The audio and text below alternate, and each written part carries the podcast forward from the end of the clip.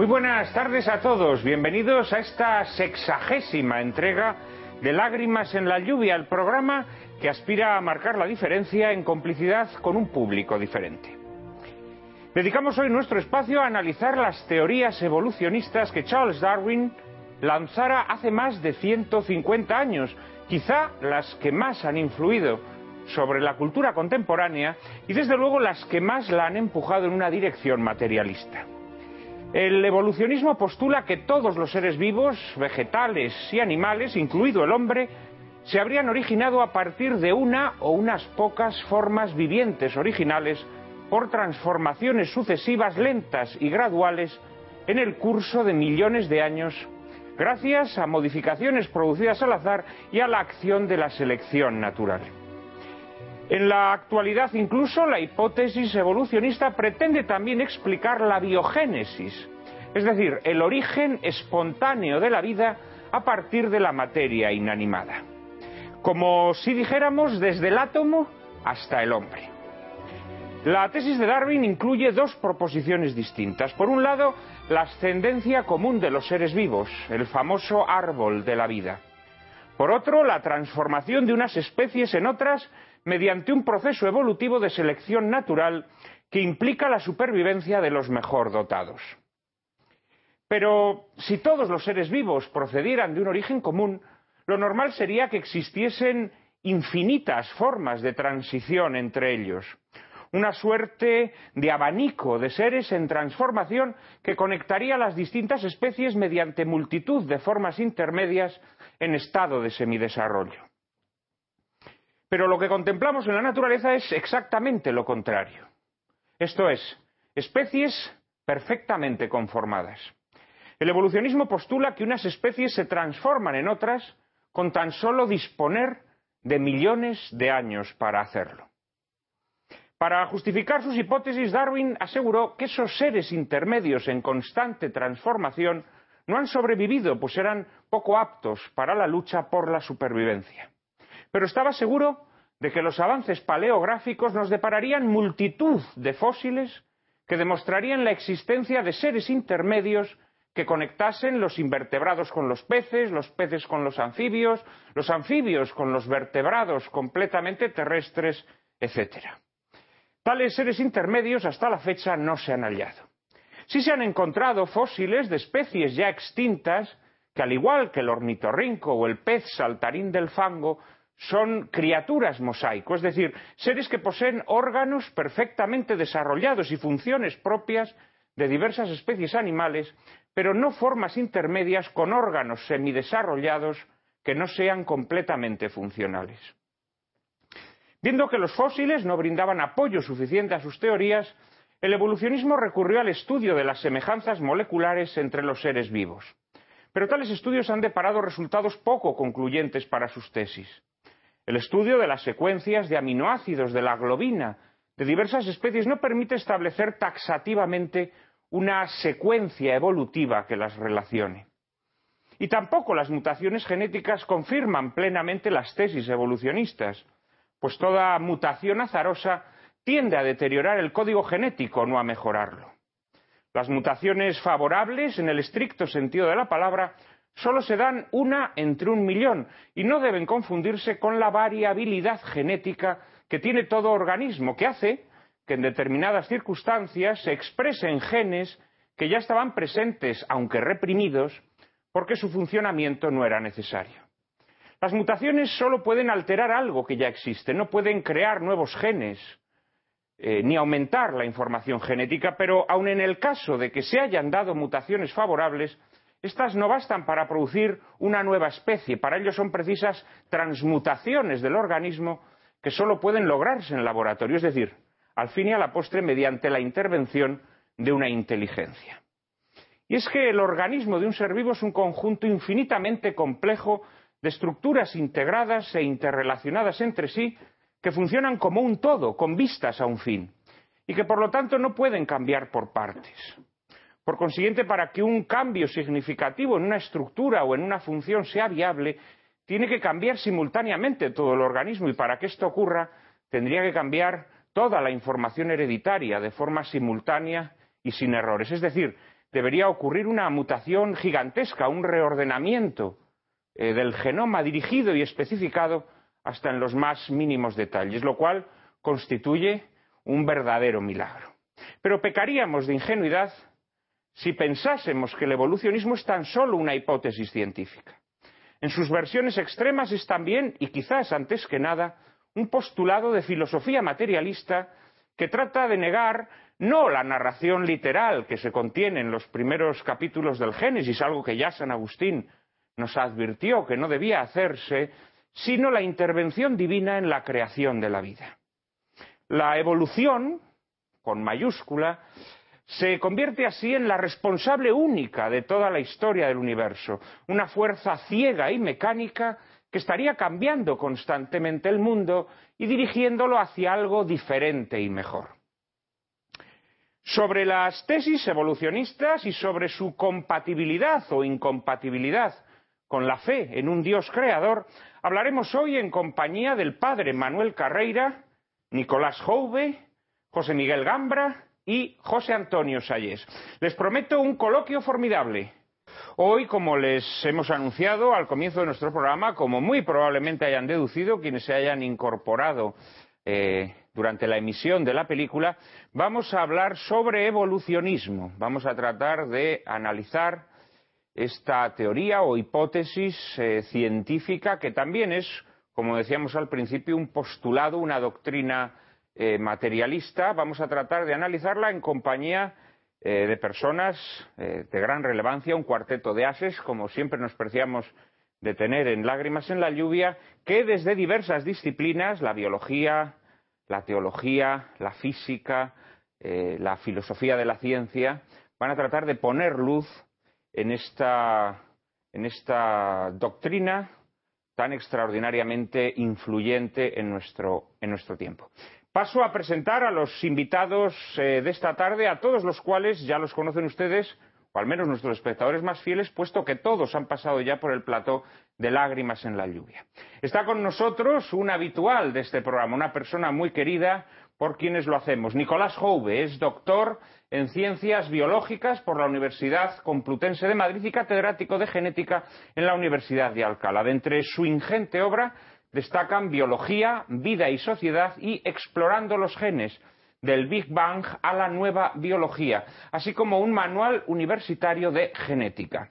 Es consultor del Consejo Pontificio para la Familia y presidente de la Asociación de Profesionales e Investigadores por la vida humana. Nicolás, muy buenas tardes. Muy buenas tardes. Muchísimas gracias por tenerte otra vez entre nosotros. Encantado de estar de nuevo aquí.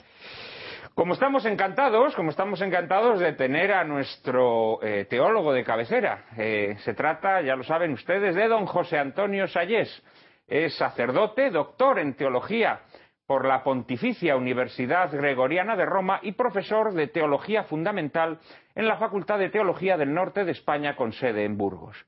Ha escrito más de 40 obras de teología y filosofía. Entre otras, merecen destacarse Pecado original y redención de Cristo, Teología moral fundamental, Cristianismo y filosofía, La gracia, teología y vida, Teología y relativismo y este que tengo entre mis manos, Teología de la creación, que es un libro en el que se analizan precisamente muchos de los asuntos que vamos a tratar esta tarde. Este libro, desgraciadamente, está agotado, don José Antonio, ¿no es así? Aunque en breve aparecerá una segunda edición bajo un título distinto, La creación, el misterio del hombre. Así que ya saben nuestros eh, espectadores que si esperan apenas unos pocos meses podrán encontrarse con este libro remozado en la editorial Edicep. ¿eh? La creación, el misterio del hombre. Muy buenas tardes, don José Antonio muchísimas, gracias, por acudir de nuevo al plato de lágrimas en la lluvia. Y está con nosotros, será una grata sorpresa, estoy seguro, para muchos de nuestros espectadores que nos han pedido reiteradamente que volviese a nuestro plató. Está con nosotros, digo, Manuel Carreira, de la Compañía de Jesús. Es licenciado en Filosofía por la Universidad de Comillas y en Teología por la Universidad Loyola de Chicago. Doctor en Física por la Universidad Católica de Washington. Ha sido profesor de Astronomía en las universidades de Washington y Cleveland y de Filosofía de la Naturaleza en Comillas. Autor de obras como Metafísica de la Materia o esta, que tengo entre mis manos, El hombre en el cosmos, ha sido miembro del Observatorio Astronómico Vaticano y colaborado en proyectos como asesor de la Agencia Espacial de los Estados Unidos. Padre Carreira, muchísimas gracias por estar de nuevo con nosotros. Un gusto para mí. Y cierra, cierra nuestro cuarteto de ases de esta tarde, un buen amigo también de este programa. Se trata de José Miguel Gambra, es doctor en filosofía por la Universidad Complutense. Ha sido catedrático de Instituto de Enseñanza Media y desde hace más de 30 años es profesor titular de Lógica y Filosofía de la Ciencia en la Universidad Complutense.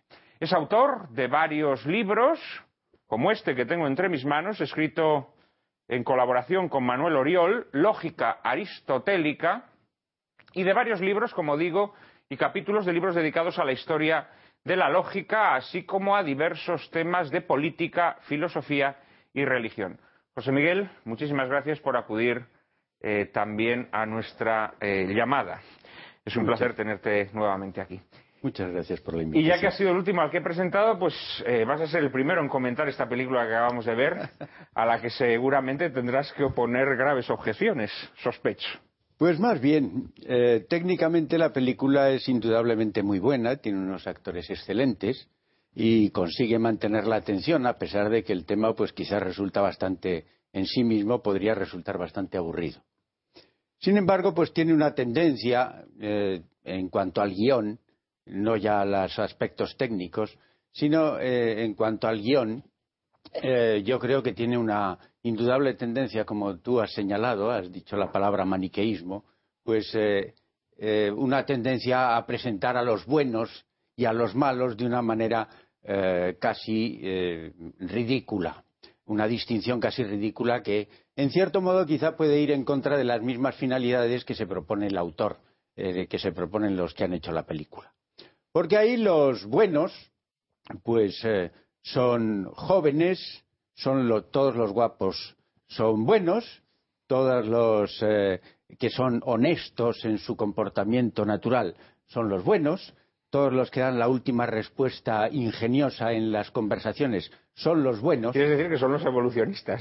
Eso, eso, es lo que voy a decir luego. Es decir, ¿y quiénes son los buenos? Pues los evolucionistas. Bueno, eh, los malos, en cambio, son viejos, son feos, son ridículos, son calvos, ah, tienen una actuación constantemente eh, vergonzosa y además son deshonestos, naturalmente deshonestos.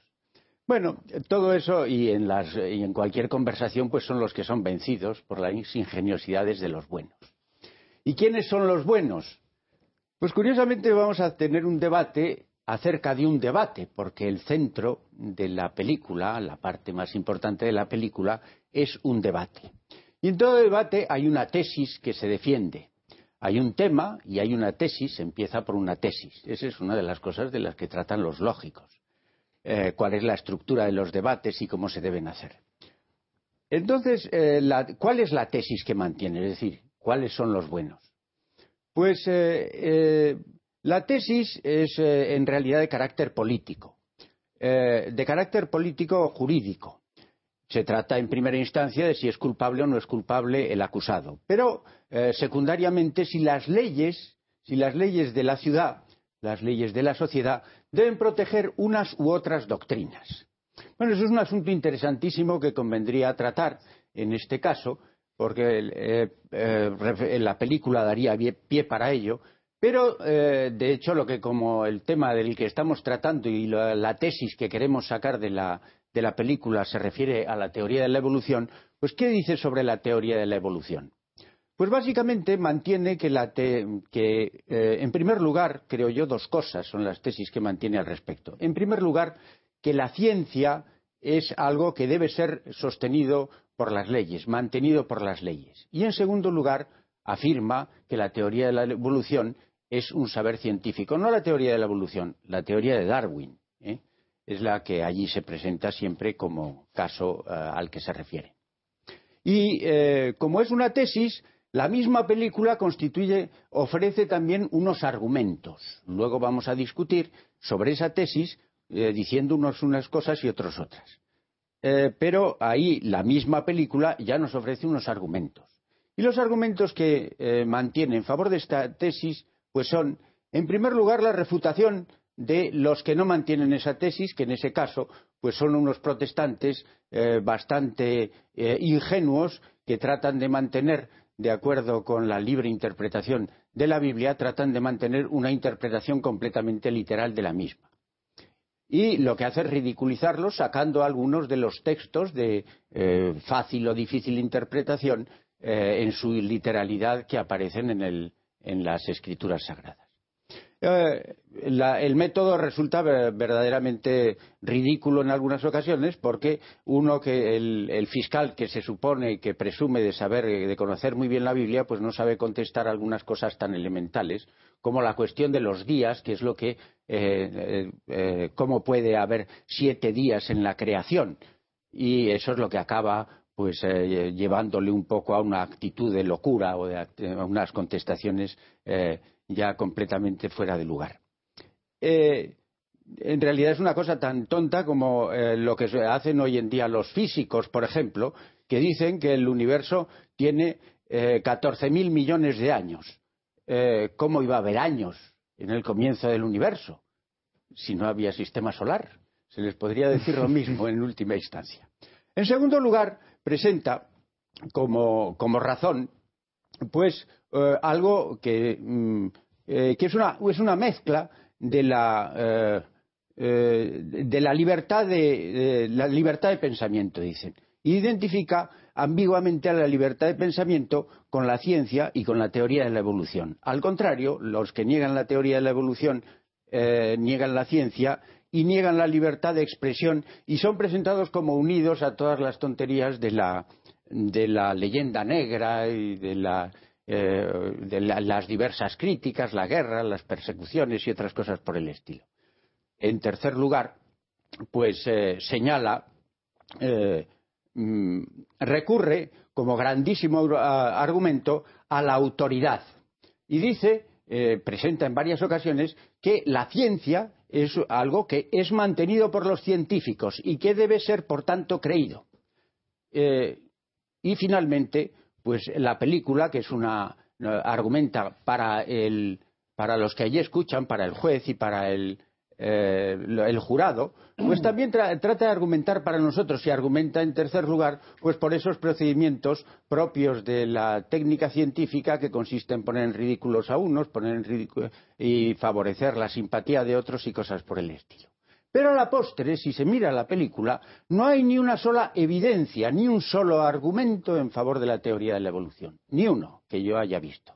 Solamente en un momento presentan una piedra en la cual dicen que hay eh, eh, unos restos de algún animal y dicen que tiene no sé cuántos años según no sé quién lo cual no es más que, de nuevo, la autoridad, la autoridad de los científicos. También presenta unos señores muy serios y muy formales que habrían testificado en favor de la, teoría de la evolución, pero no lo hacen porque no les dejan. Es decir, no presenta ni una sola razón en favor de la teoría de la evolución que se base en evidencias. Y es que la teoría de la evolución, como en ningún sitio, como en ninguna teoría, en cuanto se convierte en una concepción del mundo, eh, como en ninguna teoría, eh, se hace uso de la autoridad.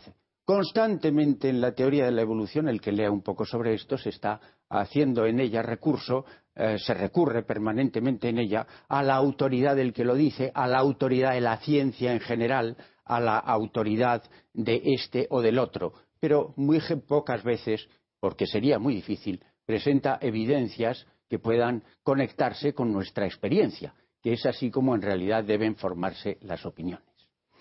Bueno, veo que la película a la que le reconoces méritos técnicos, digámoslo así, ¿no? Eh, sin embargo, pues te ha parecido eh, profundamente mm, antipática, ¿no?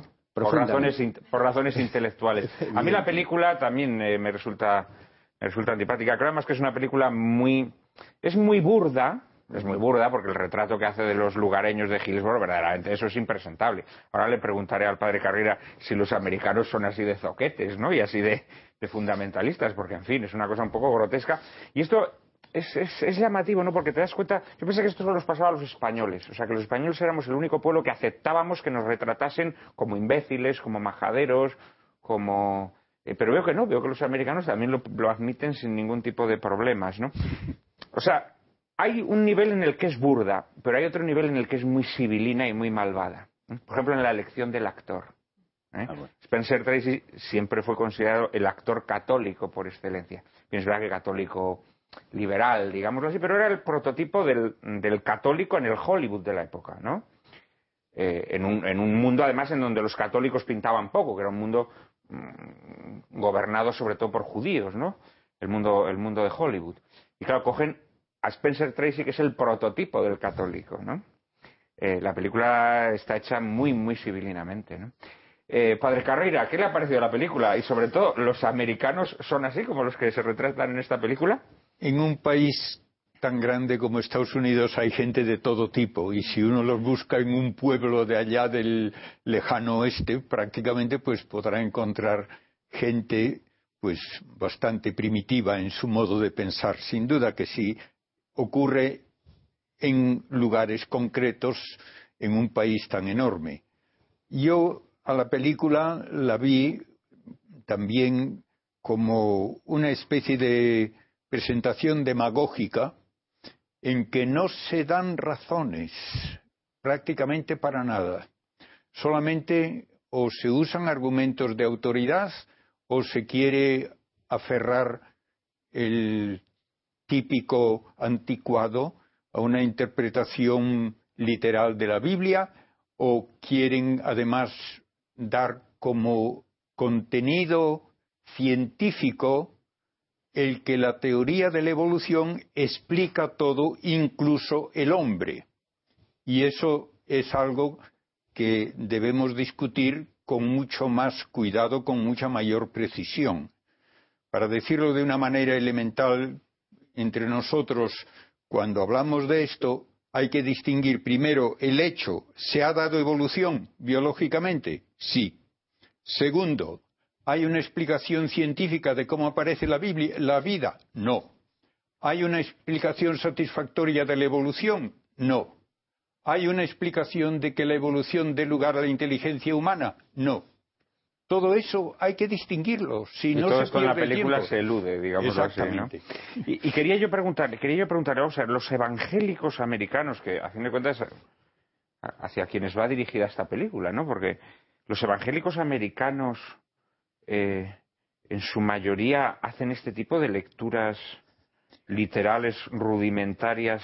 Yo no tengo del mu- Génesis. Yo no tengo mucho contacto directo con los evangélicos americanos, que son además una minoría, muy minoría, dentro del Pero mundo creciendo, ¿no? protestante. Creciendo, ¿no? No lo creo. ¿No?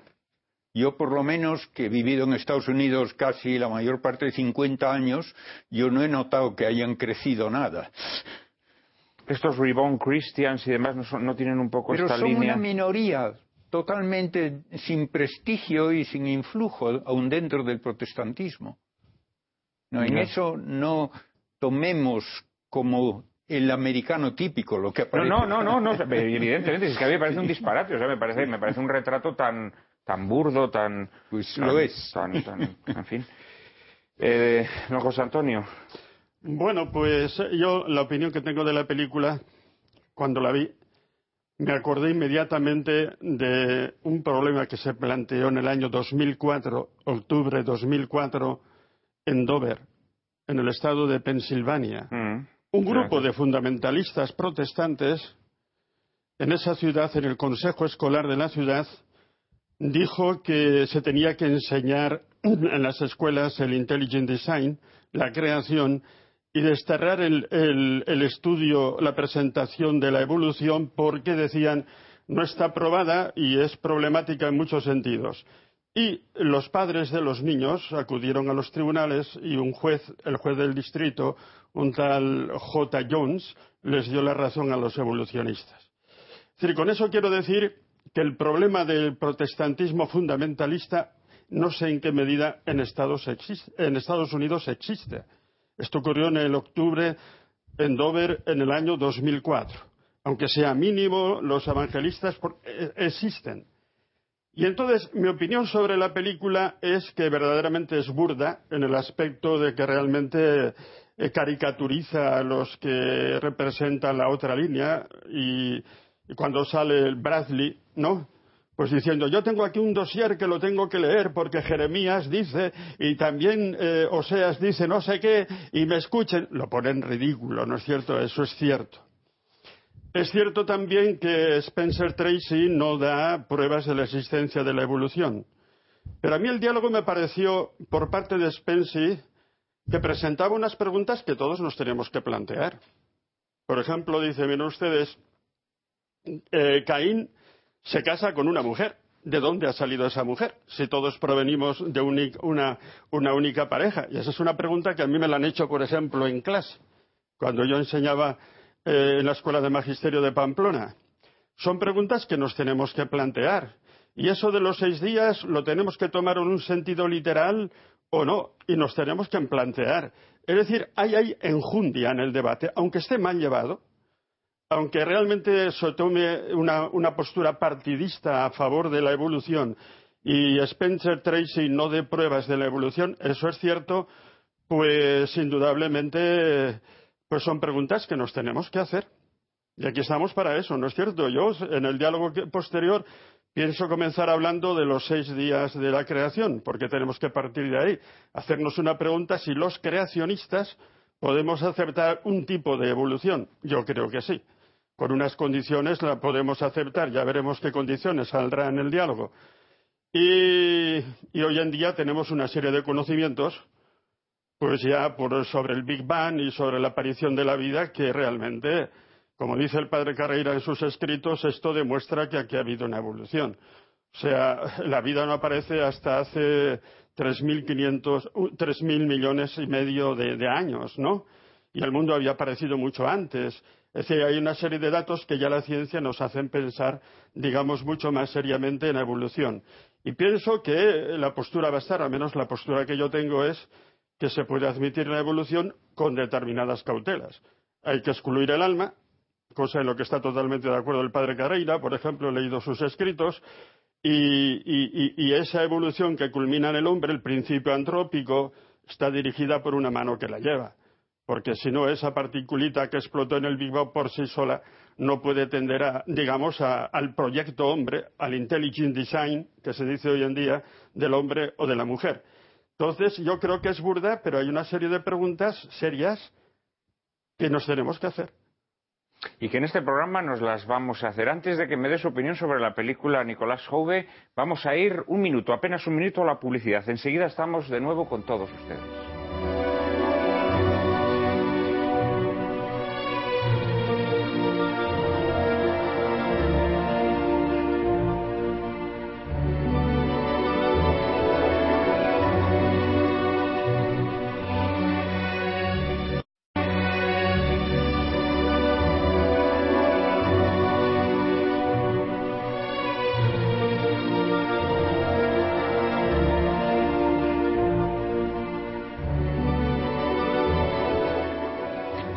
Tardes. Aquí estamos con todos ustedes de nuevo en Lágrimas en la Lluvia, dispuestos a hablar de evolucionismo.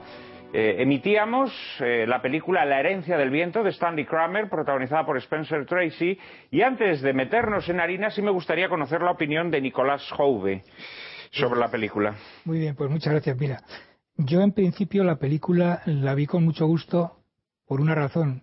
Yo me, gustan enormemente las películas que son de juicios. Eso, digamos, de los contrastes de opiniones siempre me han resultado películas atractivas. Pero ya viendo en concreto la película de Stanley Kramer, esta película realmente, efectivamente, adolece de una, de una, de una falta de, de argumentación. Es decir, los, las dos posturas que aquí se enfrentan, que es el fundamentalismo, digamos, creyente a ultranza en el Génesis y demás, frente a unas teorías evolutivas que acaban de, emerger, no se nos olvide que esta película más o menos viene en el tiempo a corresponder a principios del siglo XX. En un estado, en el estado de Tennessee creo que es, que es donde se celebró el auténtico eh, juicio del que luego se derivó el guion de esta película, y que realmente en aquella época, efectivamente, las posturas no solamente es que estuvieran muy, eh, digamos, radicalizadas en los dos polos, sino que es que además, por parte, por ejemplo, de los evolucionistas, todavía no había pruebas suficientes que luego a lo largo del siglo XX han ido aflorando y han ido rellenando de contenido la teoría de la evolución. No se nos olvide que la teoría de la evolución adolecía en su origen del propio Darwin de dos elementos básicos para entenderla, que son el origen de la diversidad, por un lado, y cómo se transmiten los, genes de generación en generación para poder entroncar eso con el tema de la selección natural. Independientemente de que eso no se podía argumentar en aquel momento porque no se tenía todavía suficiente, digamos, conocimiento, de razones para poderlo defender, eh, al final lo que sale en la película pues son dos posturas muy radicalizadas y muy estereotipadas, porque realmente, mm, bueno, a mí me, rechina mucho la postura, digamos, de la, del fiscal tan agarrado a la, a la letra del Génesis, tan agarrado a la literalidad, tan, aferrado a los seis días, tan aferrado a, que la Tierra, el, Sol gira alrededor de la Tierra, como contesta en una de las preguntas, tan aferrado a creerse lo que dijo el, obispo Husserl sobre que la, Tierra, o el universo, mejor dicho, comenzó o tenía una antigüedad de seis, unos seis mil años. En fin, todo eso hoy en día, por supuesto, está absolutamente rebatido y hay suficiente casuística científica para poderlo defender, o mejor dicho, en ese caso sería eh, desestimar, ¿no? Como está desestimado por la propia Iglesia, que realmente no defiende hoy eh, un, creacionismo de ese tipo. Ese creacionismo más bien es fundamentalista. Es un, es un creacionismo muy propio, a lo mejor, de aquella época y de aquellos estados, a lo mejor, no demasiado florecientes en lo intelectual, quiero decir, porque ahí incluso se ve en la película un enfrentamiento de los de los del pueblo de Harrisburg con, los citadinos que llaman, ¿no? Con los, con, los, con, los, señores cultos que vienen de la ciudad y parece que nos van a dar lecciones. Fin, hay una serie de elementos ahí, pero bueno, fundamentalmente yo lo que creo es que falta argumentación. Yo mm, veo la película como un estereotipo de lo que es eh, un católico hoy en día, por ejemplo, no, no defendería esa, esa, dureza de corazón de, de, ese, de ese pastor, ¿no? Que incluso pues, pues llega a condenar al, niño este que, que provisto se ahoga o incluso a su propia hija. Me parece que eso realmente es, es, es mm. bastante insostenible. Hoy sabemos que, en fin, la Iglesia Católica pensamos que la, en fin, la religión es, amor, es, es, providencia, es misericordia, no es precisamente eso, ¿no? Y, ahí parece que se condena ya, con la capacidad que tiene ese pastor de condenar incluso ya no solamente al, juzgado, sino a su propia hija. Me parece de una dureza extraordinaria. Eso no se sostiene. Me parece un estereotipo desde ese punto de vista. Como también incluso las posturas, repito, de, de Spencer Tracy en la película, el, el abogado Drummond, que digamos también es verdad que no le dejan, no le dejan aportar pruebas porque él pide que intervengan un antropólogo, un zoólogo, etcétera, y al final no, le dejan, no les dejan intervenir. Se supone que esos, esas personalidades científicas aportarían las pruebas que en aquel momento hubiese, que tampoco es que fueran comparables a las que, por ejemplo, hoy podríamos aportar y sobre las que espero que luego podamos decir algunas cosas. Seguramente que sí. Eh, yo no, no, la verdad, eh, no creo que en esta película se radicalicen las posiciones evolucionistas, todo lo contrario. Yo creo que los evolucionistas aparecen como unos, unos tipos extraordinarios, eh, llenos de, tolerancia, de ductilidad, eh, dispuestos a entenderse con todo el mundo y con esa secuencia final, ¿no? No, yo creo que a quienes se radicaliza es a los es a los creacionistas, ¿no? Y esto lo sigue haciendo hoy en día en nuestra, en nuestro, nuestra, en nuestra época la prensa, la prensa cada vez que saca noticias sobre evolucionismo y creacionismo, a los creacionistas se les sigue pintando así, ¿eh? O sea, a los creacionistas en contra, bueno, de todas las evidencias, se les sigue pintando como personas que creen que el mundo fue creado en seis días, ¿no? Cuando esto no es una cosa de la iglesia de hoy, tú, has dicho la iglesia de hoy, San Agustín cuenta que los, días de la creación deben entenderse como eh, eras, ¿no? En, la historia de la humanidad, ¿no? O sea, y, y, que de alguna manera prefiguran la historia de la salvación, ¿no? De manera que esto no es que sea una cuestión de la iglesia eh, contemporánea o de la iglesia posconciliar o de la iglesia moderna, sino que es una cosa que está presente en los padres de la iglesia. Quiero decir, sin embargo, sin embargo, eh, quienes eh, desean atacar la, existencia de un Dios creador siempre recurren a caricaturizar a quienes creemos en un Dios en, en, la existencia de un Dios creador y lo siguen haciendo igual hoy que hace 50 años en esta película, ¿no? Esto es una cosa curiosa, ¿no? Muy brevemente, José Muy brevemente, precisamente en Burgos, yo soy profesor de la Facultad de Teología de Burgos. Ahí están las investigaciones que se están haciendo en Atapuerca, habréis oído hablar de ellas, ¿no? Y hay un señor ahí, Arsuaga, que de vez en cuando ha escrito un librito para decir, miren ustedes, si el hombre viene por evolución no necesitamos a Dios. Y a los creyentes de Dios nos ha tratado de, imbéciles. Mm. Yo le he contestado en, artículos en el diario de Burgos y termino diciéndole, mire usted, si usted me dígame cuántos años tenía ese homo antecesor. Me dice usted que 800.000, lo acepto. Y dígame si dejó huellas eh, de inteligencia, fuego, enterramientos, pinturas o hachas talladas para diversos fines, porque eso es prueba de inteligencia. Pero no se meta en filosofía, porque usted no sabe nada de eso. Y ahí es donde le doy, porque tiene que recurrir al azar. Y eso es hacer filosofía y mala filosofía. El azar no explica nada, pero ya hablaremos de eso.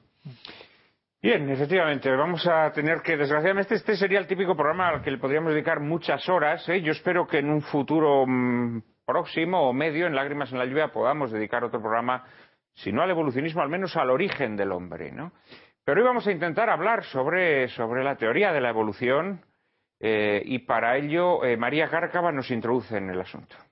Según la teoría de la evolución, las diferentes especies de animales y plantas no fueron creadas desde el principio como distintas, sino que llegaron a la existencia descendiendo de una única forma primitiva de vida y a través de un proceso de cambio y transformación que duró millones de años. Las formas superiores, incluyendo los hombres, crecieron de grupos de formas inferiores.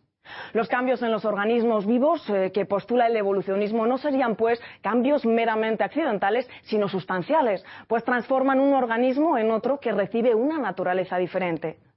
Desde que Darwin lanzara esta teoría, el mayor quebradero de cabeza para los evolucionistas ha sido la falta de lo que se denomina formas intermedias. Si la evolución ocurrió como se supone, indudablemente las rocas deberían haberse llenado de fósiles de criaturas en un estado de semitransformación entre una especie y la siguiente. Pero estos seres vivos en proceso de desarrollo, semidesarrollo, o con órganos deficientes o no funcionales, simplemente no existen. Tampoco los avances de la química orgánica y de la genética han servido para confirmar plenamente las tesis evolucionistas. Es cierto que a través de la ingeniería genética se ha conseguido la creación de nuevas especies de laboratorio, pero esto sería prueba de que para lograr tal cosa es precisa una intervención inteligente, no una mera selección natural. Ernest Boris Chain, premio Nobel y co-descubridor de la penicilina, escribió esto en 1970. Decir que el desarrollo y supervivencia de los más aptos es consecuencia absoluta de mutaciones debidas al azar me parece una hipótesis que no se basa en la evidencia y que es irreconciliable con los hechos. Las teorías evolucionistas clásicas son una inmensa simplificación de una masa enormemente compleja e intrincada de hechos y me admira que estén siendo tragados tan acrítica y rápidamente durante tanto tiempo por tantos científicos sin el menor murmullo de protesta.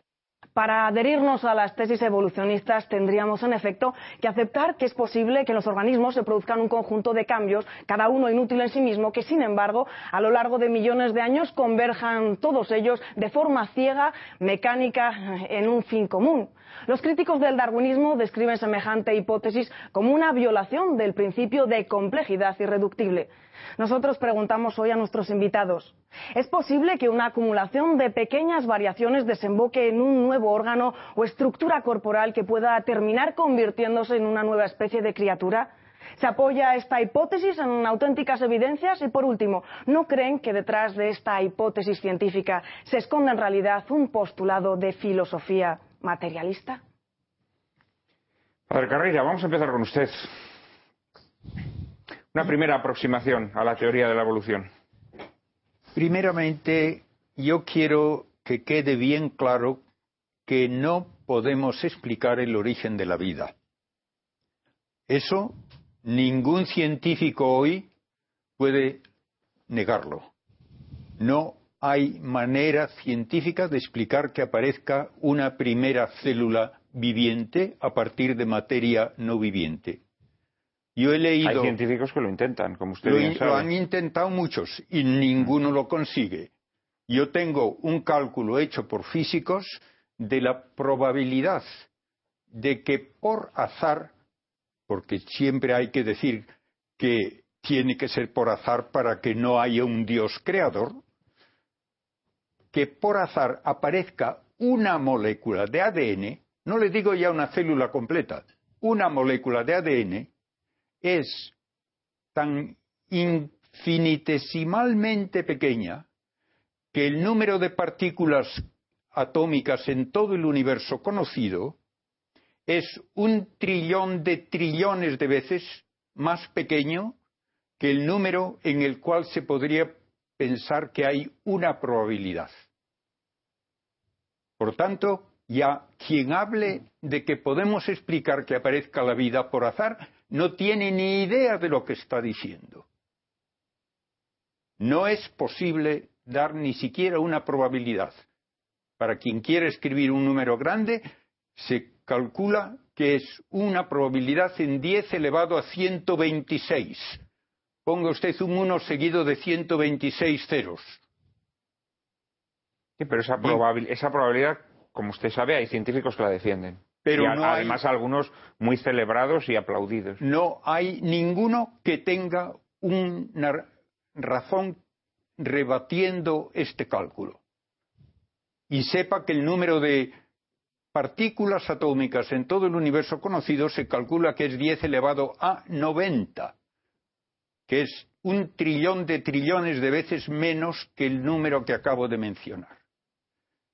Una vez que no tenemos una idea de cómo aparece la vida, entonces hablar luego de que la vida evoluciona también tiene sus problemas. La vida evoluciona, pero en toda la experiencia científica de más de un siglo, con todo tipo de radiaciones que en el laboratorio causan mutaciones genéticas en la mosca del vinagre o en bacterias, jamás se ha conseguido un cambio de una especie a otra. Se dice que se forman nuevas especies en el laboratorio, es mentira. No se ha formado una sola especie siquiera, a pesar de estar en centenares de generaciones sometiendo en el laboratorio o a bacterias o a la mosca del vinagre a toda clase de efectos genéticos por radiaciones y por otros métodos meramente artificiales. De modo que no tenemos ninguna prueba experimental nosotros de que se dé un cambio genético que cambie la especie ni siquiera en un microbio. Por tanto, el hablar de que ha habido evolución por azar y que por azar se obtiene la variedad que ahora tenemos es no decir nada. El azar no es una fuerza física. El azar nunca es una razón para nada. Es simplemente el afirmar que estamos intentando relacionar dos cosas que no están relacionadas entre sí. Por tanto, que hay evolución, que ha habido evolución, es un hecho que esa evolución ha sido por azar, no puede nadie demostrarlo ni explicarlo. Que esa evolución da lugar a un cambio que finalmente explica al ser humano, es totalmente absurdo decirlo, porque no hay absolutamente nada de orden biológico que explique el que aparezca el deseo de encontrar verdad belleza y bien, que es lo propio de la racionalidad humana. De modo que la evolución como un hecho no es discutible. Como explicación de que aparezca la vida y de que aparezca la vida humana, no tiene absolutamente validez alguna. Pero usted acaba de decir que tampoco, eh, que experimentalmente se demuestra que unas especies no se pueden convertir en otras. He dicho Pero esto es contradictorio con que la evolución es un Perdón, no he dicho que es imposible, he dicho que en ningún experimento se ha conseguido que una especie se transforme en otra. A pesar de utilizar toda clase de métodos para lograr mutaciones genéticas. Entonces esto convertiría la evolución en una probabilidad, no en un hecho. Yo no, yo la, la acepto como hecho en el sentido de que voy a terrenos sedimentarios y veo que al principio solo había células sueltas y luego aparecen combinaciones de células cada vez más complejas hasta que aparecen los mamíferos. Eso es aceptar que hubo evolución, pero no digo cómo ocurre la evolución. Aristóteles establecía cuatro grados en el ser, ¿no? Eh, uno era el, ser inanimado, que solo tenía materia, otro era el, ser vegetal, que tenía materia y vida, otro era el ser animal, que tenía materia, vida y sentidos, y otro era el hombre, que tenía materia, vida, sentidos y conciencia. Y nos decían los viejos filósofos que es imposible pasar de un estadio a otro. Que es posible regresar de un estado a otro. Nos morimos y nos convertimos en materia inanimada, ¿no? A medida que nos vamos descomponiendo. Pero que pasar de ser inanimado a vegetal o de vegetal a animal o de animal a hombre, eh, que era que era y yo no tengo claro que la teoría de la evolución demuestre estos pasos. O sea, evidentemente no desde la materia inanimada a la materia viva, pero tampoco tengo claro que la teoría de la evolución explique el paso de la vida vegetal a la vida animal o de la vida animal al hombre, ¿no? Ningún experimento científico puede demostrar ni la existencia ni la ausencia de finalidad. La ciencia solo puede hablar de aquello que puede comprobar con un experimento. La finalidad o su ausencia jamás puede comprobarse con un experimento. Tan arbitrario es decir que no hay finalidad como decir que la hay, pero que no la podemos demostrar. Y ahí es donde está parte del problema cuando se habla de la evolución. Nicolás. Vamos a ver, yo es que querría acotar un poco las cosas, porque para empezar, evolución es una cosa, evolucionismo es otra, creación o creacionismo es otra distinta. Cuando le ponemos acota, un poco los términos. Vamos a ver, evolución es única y exclusivamente lo que ocurre desde que están formados los primeros seres vivos hasta nuestros días, efectivamente en unos 3.600 millones de años. No sabemos, y muy bien, yo no tengo por qué decir lo contrario, me parece muy bien argumentado por parte del padre Carreira, el tema de cómo emergen los primeros seres vivos. Hay, digamos, hipótesis, ha habido aproximaciones, se piensa que primero estuvieron las moléculas de ARN, pero cómo se formaron esas moléculas de ARN para luego dar moléculas más complejas, cómo surgieron las proteínas que son el producto final de la información del ADN, etcétera. Pero sí que sabemos que todos los seres vivos proceden de un mismo origen, y yo defiendo como los evolucionistas pueden hacerlo hoy en día, y creo que nadie lo duda desde el punto de la perspectiva de la biología sobre el monofiletismo de la vida, en el sentido de que todos los seres de la naturaleza, microbios, protistas, eh, animales, plantas, tenemos el mismo tipo de moléculas orgánicas, organizadas para informar, que son las moléculas de ADN, tenemos el mismo sistema de codificación, el mismo sistema de codificación. El hombre no codifica las proteínas de manera distinta a los virus o a las bacterias. Tenemos el mismo código, lo cual quiere decir que en aquel ser aquel progenote que se llamó, o ancestro, como también se le ha dado en llamar, debía de tener ya ese código genético y ese tipo de moléculas que luego ha ido creciendo, se ha ido diversificando y desde luego ha ido ampliando los tipos con ensayos y errores. Y ahora es donde viene el tema de la selección natural. Porque ahora decimos, negamos el azar. Yo también. Es decir, yo, es que no se debe confundir selección natural con azar. No tiene nada que ver. El azar solamente se da en el origen de una variante, de una variación genética, de algo que surge sin ningún propósito, sin ningún tipo de finalidad y, como muy bien se ha dicho en el editorial inicial, sin que normalmente sea beneficioso. Normalmente son errores. Las mutaciones son errores en la información genética que se va a transmitir a la descendencia. Cuando surge un error, pues como error que es, la mayoría de las veces es negativa y por lo tanto desaparecerá. Si ocasionalmente apareciera una variante de un gen una variante de una información que se va a transmitir que fuera beneficiosa, ahí es donde viene la segunda parte que ya no es azar, que es la selección y que es el gran argumento de Darwin. Darwin lo que decía es, creada la diversidad, y hoy entendemos cómo se crea la diversidad, y en laboratorio sabemos cómo se crea la diversidad, creada la diversidad, luego viene la presión del ambiente y la adaptación de los seres vivos a ese ambiente, de tal manera que los que tienen las mejores variantes van a dejar más descendientes y por lo tanto progresivamente habrá una línea evolutiva que irá mejorando en sus capacidades adaptativas. Nadie puede negar la radiación adaptativa de formas de vida, porque realmente el origen evolutivo común, monofilético, a través de esas moléculas, no solamente compartimos las moléculas de ADN, compartimos los mismos sistemas, por ejemplo, de, proteínas, que son las moléculas estructurales fundamentales, los mismos sistemas de metabolismo. Prácticamente todos los seres vivos tienen una serie de ciclos metabólicos que son comunes a todos ellos, lo cual todo ello nos está Pero dando no, no se podría decir, Nicolás, efectivamente, compartimos esa información. eh, digamos que la vida está constituida por el mismo elemento en todos los seres, ¿no? Sí. Bien, pero mm, pues, también alguien podría decir, bueno, sí, bien, porque el creador utilizó el Sí. mismo elemento para formar a todos los seres. Totalmente de acuerdo. Si yo, Lo cual no quiere decir que todos tengan que haber evolucionado de un mismo origen, ¿no? Se puede haber utilizado el Bueno, mismo ingrediente esa- para es- hacer seres diversos, esa ¿no? puede ser una, una, digamos, una interpretación No, desde una perspectiva, digamos, un pensamiento de que todos los seres vivos fueron creados tal como están, ahora mismo, en el momento actual. Pero es más fácil pensar en un creador providente que, que da un impulso, el impulso creador.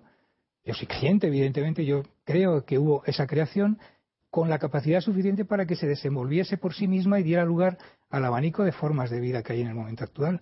Y nos podemos conciliar de esa manera lo que nos está diciendo la ciencia con, por supuesto, una Ah, creación. no, no, sin duda, pero si es que eso Es- tiene que quedar muy claro luego en la segunda Pero parte, que no, no- hay ningún tipo... que no Lo que pasa es que dar por hecho, creo yo, eh, dar por hecho que ese núcleo común, ese elemento común de vida, mm, hay que, hay que por lo tanto deducir que todas las formas de vida eh, proceden mm, según el esquema del árbol de la vida, eso ya me parece más dudoso. Es decir, sí.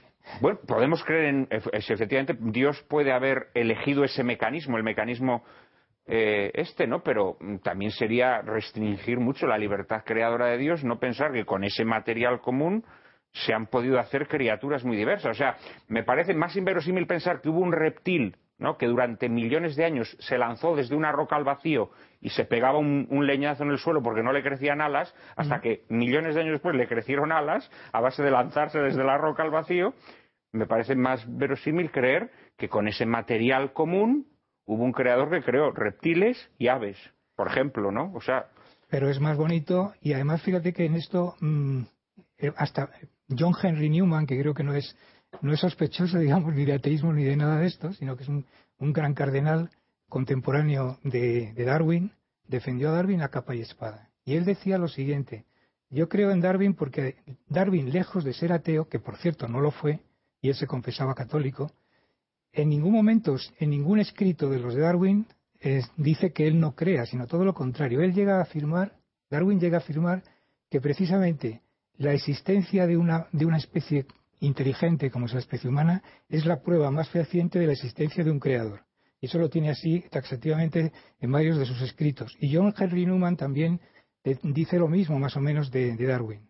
Para él, el hecho de la evolución a partir de un origen común, sin conocer muy bien cómo surgió, es para él, digamos, la prueba más eh, evidente de la, de la gran, de la, de, digamos, de la gran dimensión del creador. El darle ese impulso con esa capacidad hasta llegar a nuestros días. José Miguel. Podemos adaptar otras cosas. Yo lo afrontaría desde el punto de vista de la teoría de las ciencias y de los métodos de las ciencias, si se puede.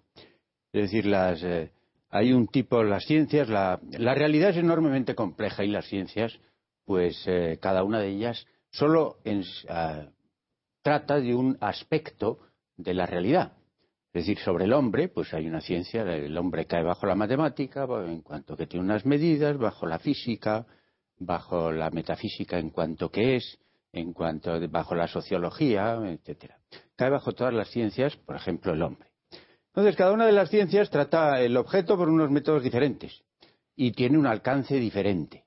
Ahora existe una tendencia muy natural en cada una de las ciencias que cada una que eso pues eh, se ha producido a lo largo de la historia en muchísimas ocasiones eh, por parte de los científicos eh, por parte sobre todo en la época moderna en la cual la, la, ciencia experimental ha adquirido un enorme prestigio en virtud de la técnica que nos permite la vida más cómoda pues eh, en virtud de eso los científicos eh, suelen tender a extralimitarse a salir fuera de lo que ha sido observado y ha sido justificado.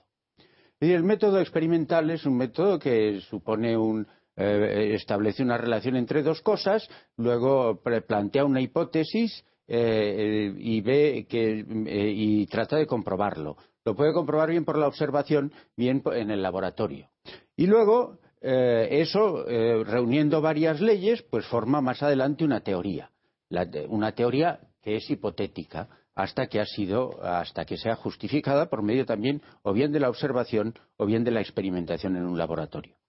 Bien, eh, en la teoría de la evolución, evidentemente, pues hay, unos hechos eh, de los que se parte, que es la crianza, la, selección eh, artificial por parte de los granjeros, etcétera. eso está plenamente contrastado. Luego, luego Darwin habló de la selección natural y mostró que para los caracteres digamos accidentales o secundarios dentro de una misma especie pues se producen sin lugar a dudas dentro de la naturaleza también una selección. Y eso pues se comprobó en sus viajes a los Galápagos como en los lugares más o menos separados pues había diversas eh, especies eh, con características accidentales eh, con familias y razas de las mismas especies. Pero luego eso se quiso, por el propio Darwin, extender hasta, y con una finalidad antibíblica declarada por él, eh, quiso demostrar que en la creación no había una, eh, no, incluía las diversas especies. También tiene declaraciones decididamente materialistas. No sé exactamente en qué momento, pero las he leído. Es decir, el convencimiento del materialismo es a lo que últimamente llegó. pero Darwin entonces, pues llega eh, eh, llega a intentar extrapolar eso no solo a las razas y familias y caracteres accidentales dentro de las especies, sino a las especies mismas.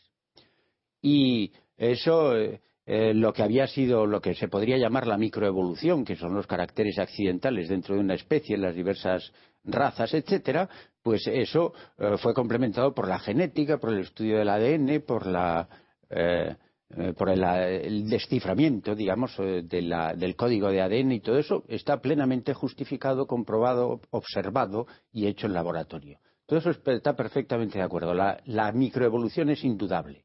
La macroevolución, pues la macroevolución. La macroevolución es decir, el, paso de especie, a especie, ¿no? Y luego, otra cosa más, también eh, el origen de la vida, que fue añadido posteriormente con Oparin, etcétera, pues, se, pusieron también unas teorías según la cual, en última instancia, no solo todos los seres vivos proceden de unos tipos de vida muy elementales, sino también esos modos de vida elementales proceden de la materia inorgánica o la materia muerta.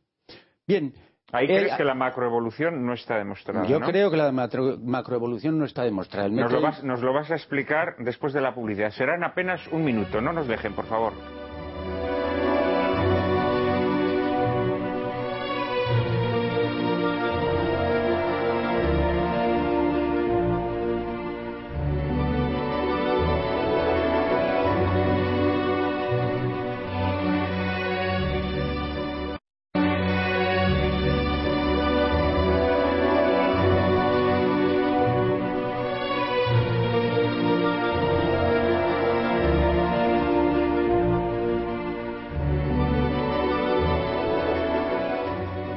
Tardes otra vez. Aquí estamos con ustedes hablando nada más y nada menos que de las teorías darwinianas, del evolucionismo.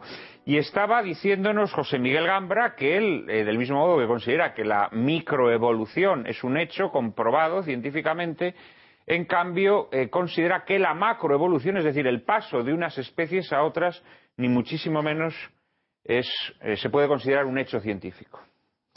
Bueno, yo las razones que puedo dar a ese respecto, pues son las de unos cuantos libros que siempre se presentan en algunas editoriales de segunda clase porque el staff eh, científico no las suele admitir, pero donde presentan una enorme cantidad de problemas con los que se ha hallado, se encuentra la teoría generalizada de la evolución y el origen de la vida.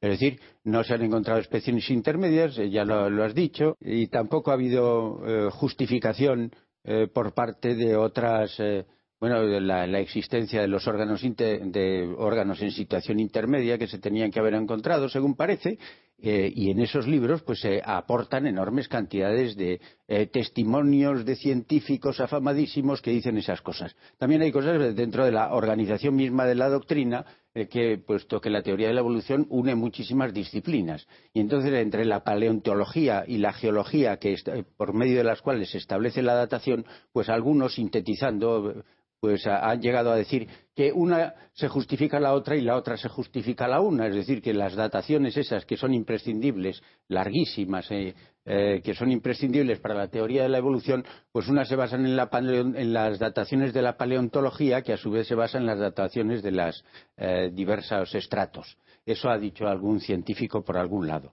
Entonces, de todo esto y de otras muchísimas pruebas que se presentan al respecto, pues resulta que, por ejemplo, Karl Popper al cual no tengo una especial simpatía, pero Karl Popper dijo que para que una teoría fuera científica tiene que ser contrastable. Y a final de cuentas, pues después de muchas pruebas, puesto que no valen pruebas en el, eh, artificiales, sino que tiene que ser una observación imposible por la cantidad de tiempo que pasa, las pruebas indirectas no se dan, pues resulta que es una teoría no contrastable, no refutable y por tanto no científica y que podría ser todo lo más un modelo. A eso se ha añadido lo que ha dicho el padre Carreira, que eh, se puede extender, y lo ha extendido eh, Salet, por ejemplo, al paso de, a la formación de un solo órgano. Para la formación de un solo órgano tiene que haber una transmutación enorme de los, del ADN y en todo el tiempo que ha existido no hay una posibilidad física, no matemática, pero sí no hay una sola posibilidad física de que se haya producido más allá de un tumor eh, que no produzca la muerte, que no sea letal para un, para un feto. Es decir, esa ya es una prueba de otro tipo en cuanto dice, no solo dice que no se ha aprobado la teoría de la evolución y que es improbable por los métodos que presenta, sino que además dice que es falsa. Bien, yo lo que creo en última instancia, pues es que eh, de la misma manera que en todas las ciencias, pues los matemáticos llegan a creer que existen los números, que existen los conjuntos, que existe el conjunto de todos los conjuntos, y se convencen que metafísicamente existe aquello de lo que hablan. Lo mismo ha pasado con los físicos, que creen que existen los protones y los neutrones, y que en última instancia nosotros nos engañamos cuando abrimos los ojos y que no existen más que partículas en el vacío. Pues eso son. Eh, lo mismo sucede con la teoría de la evolución son modelos de carácter eh, eh, heurístico, modelos que sirven para la jerga propia de una ciencia, que los científicos convencidos y acostumbrados pues se empeñan en mantener eh, y que es frecuentísimo pues en todas las ciencias el pasar a la metafísica desde esa ciencia. Eso luego ha sido eh, mantenido por diversos intereses eh, ideológicos, especialmente, y por eso pues, las publicaciones solo van en un sentido, y también quizá por unos intereses prácticos, porque en última instancia, si quitamos la naturaleza de las cosas, es decir, si quitamos las especies, quitamos la naturaleza de las cosas, si quitamos la naturaleza de las cosas, quitamos el derecho natural. Si quitamos el derecho natural, pueden los gobernantes hacer lo que quieran y, por tanto, pues se justifica la eugenesia, la eutanasia, se justifican otras cosas. Eh, detrás de eso, pues puede haber también una cosa de estas. Bueno, vamos José Antonio. Yo quería, voy a tratar de ser breve porque si no, no podemos terminar. Se me ha quedado colgado un poco el Génesis, un minuto sobre el Génesis. El Génesis habla de los seis, el primer relato del Génesis de seis días de la creación y solamente quería decir que ese relato se le llama sacerdotal porque está escrito por un sacerdote que quería dejar la idea de que el hombre tiene que trabajar seis días y descansar uno. Pero esto lo dicen los grandes exegetas de hoy en día, Eichrot, Van Roth, Westermann, Gross y otros muchos que están citados en ese libro. Y, tú has aludido a San Agustín, pero San Agustín no leía en hebreo, el, Génesis lo leía en latín. Estos hombres conocen indudablemente mucho mejor los géneros literarios de ese tipo. Por ejemplo, Gross. En latín, en griego quizá, ¿no? Me parece que tampoco, que leía solamente latín, no estoy seguro.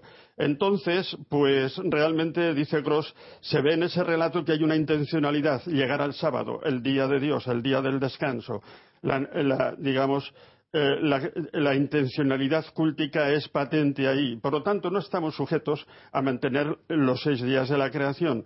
Y por lo tanto, podemos en principio ser creacionistas, como somos tú y yo, y admitir la teoría de la evolución con, con ciertas, digamos, cautelas. José Antonio, ¿no es San Pedro quien dice que en la mente de Dios un día son mil años? La epístola de San Pedro. Bien, pero Quiero ahí- decir, o sea, que es que eso no admite, o sea, que está eso- claro, ¿no? Que- El relato ahí se tiene esa intencionalidad, escrito por Bueno, un sacerdote. yo, creo, yo creo que no en solamente tiene, yo que- creo que tiene más que eso, es decir, no podemos pensar que es un puro folclore judío o Es pura decir, por ejemplo, te pongo otro ejemplo. normas levíticas, San ¿no? Agustín, cuando lee el relato de que se le sacó una costilla a Adán para hacer la mujer, va a decir que es la iglesia que nace del costado de Cristo, y esto está muy bien, pero es una alegoría. El, primer sentido de ese texto es decir que la mujer está sacada de la entraña del hombre, que tiene la misma dignidad sagrada que el hombre. Y esa es una gran aportación, digamos. Y en el rato de los seis días se quiere dar una idea. El verbo que se utiliza a decir la creación es en hebreo bará. Bará ya no es yasar, yasar es modelar. Y el yasar, lo que, eh, por ejemplo, el demiurgo de Platón modela la materia. Aquí eh, ba- bará quiere decir que comienza a existir lo que no existía. Y eso lo ignoró totalmente la filosofía griega. Ni Platón ni Aristóteles llegaron a la creación. Solamente eso. Y termino.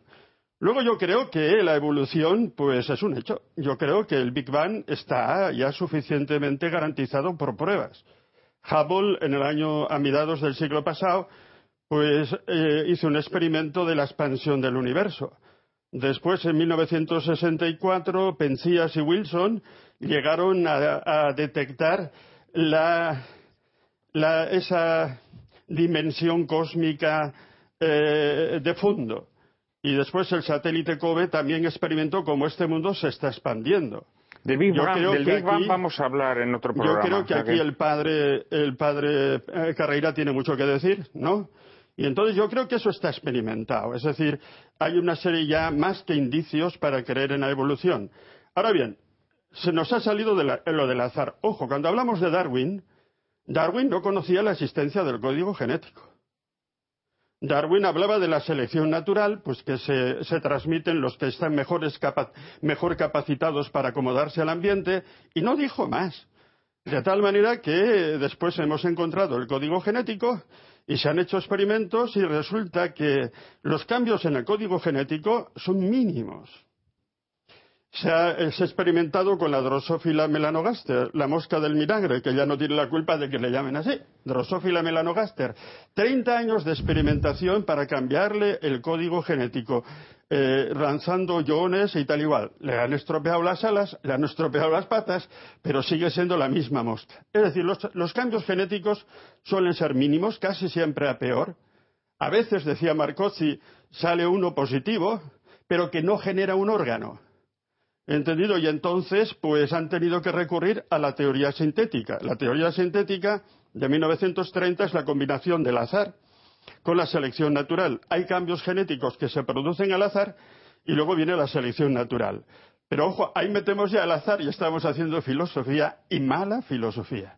Porque, por ejemplo, ha ocurrido hoy, ahora una cosa que, que hay una rama de la matemática que se llama probabilística matemática y ha calculado las posibilidades que hay desde el azar de que tirando las, letras de, Shakespeare, to be or not to be, con los espacios que tienen, salgan por azar. Y sale una de cada mil millones.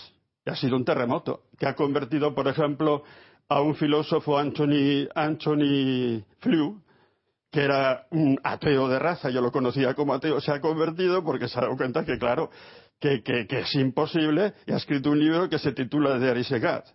Dios existe. Ha sido un terremoto eso. Y un amigo suyo, Jo- eh, Hoyle, antes de morir, pues ha dicho, bueno, tenemos que olvidarnos del azar. Y además eso para un azar de tipo convencional, or not to be, porque el azar de este mundo es, eh, digamos, el orden de este mundo es lo que se llama un diseño inteligente.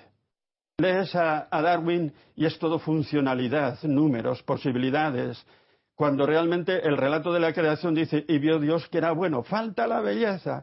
La belleza existe cuando nos damos cuenta de que existe el diseño inteligente, que existe, y ahí está Dios. Eh, y ha salido Dios, lo siento Sí, mucho. no, no, claro, claro, claro que tiene que decir, que- yo creo en la vamos- evolución. Sí, pero crees en la Vamos a ver, primero dices. mm, Lo, prim- lo- lo primero que has dicho es que en laboratorio no se ha logrado crear especies nuevas.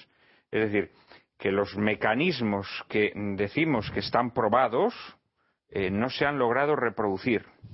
Es decir, no existe constancia eh, de que eso haya ocurrido así.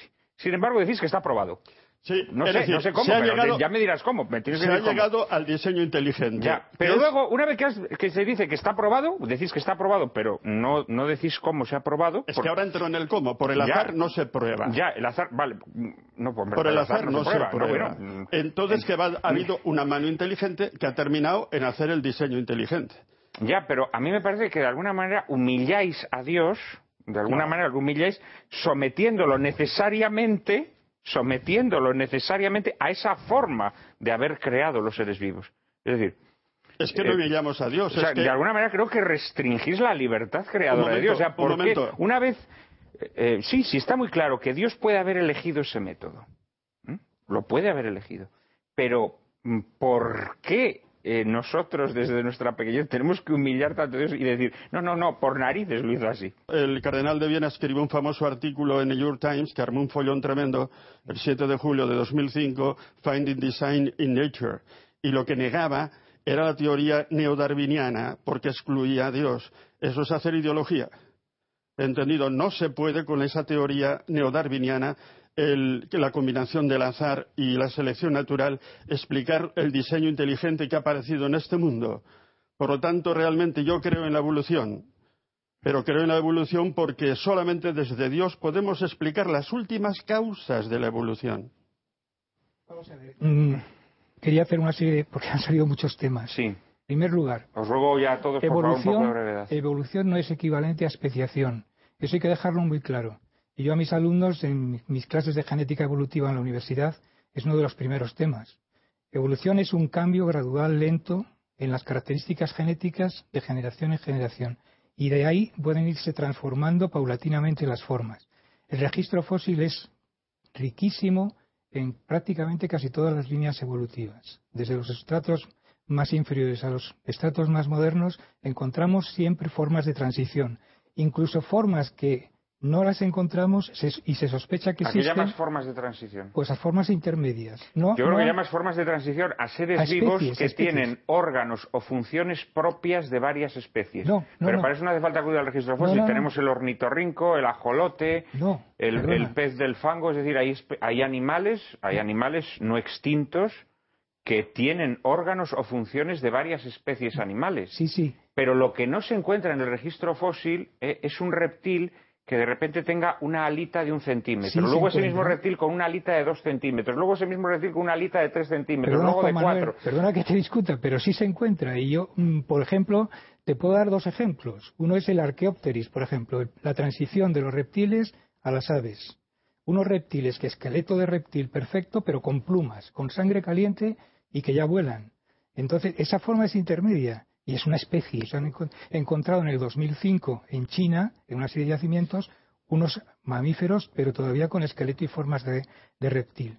El titaclic, que es un, es un pez que tiene ya capacidad de respiración pulmonar, es la transición entre el medio marítimo y el medio y el medio aéreo. Y sí podríamos ir diciendo. Y una cosa que me parece pero es que esos, esos, tipos de animales están presentes en la naturaleza. ¿eh? Pero, momento, pero perdón. Tenemos mamíferos que vuelan. No dejan de ser pruebas evidentes de que hay pasos, transiciones de unas formas de otras. El Titalí, por ejemplo, incluso fue un milagro porque se dijo tiene que existir y tiene que estar en tal sitio porque por la antigüedad de las rocas es justamente donde le corresponde estar y apareció después Pero es que el Titanic este de Groenlandia eh, tiene los órganos desarrollados. O sea, lo que no hay son órganos en estado de semidesarrollo, como propone el, darwinismo. Fíjate, tiene branquias y pulmones. ¿Qué, menos, que menos que pensar que, eso, es un animal que es capaz de respirar en el agua y respirar ya en el medio aéreo. Y a partir de ahí luego ya vienen los tetrápteros, que son... Pero bueno, hay otra cuestión, porque aquí se ha dicho muy categóricamente que no está probada la macroevolución, lo que no hay teorías o que no hay evidencia de la macroevolución.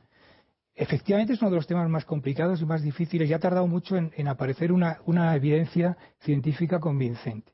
La macroevolución o la evolución transespecífica, que es como la llamamos. El paso de una especie a otra. Una especie a otra se, puede, se puede explicar por la remodelación de un tipo de genes dentro de nuestros genomas y hoy en día con la genómica pues estamos conociendo cada vez mejor cómo está constituido los genomas de las series de las especies hay unos genes que dependen de otros genes, unos que llamaríamos genes reguladores, que son los que dan función o trabajo a los genes estructurales. Bueno, los genes reguladores son genes que determinan las fases del desarrollo. Curiosamente tenemos genes, genes, reguladores, por ejemplo, idénticos. En el hombre, el ratón y la mosca del vinagre, que también ha salido aquí. Los mismos genes, en el mismo orden.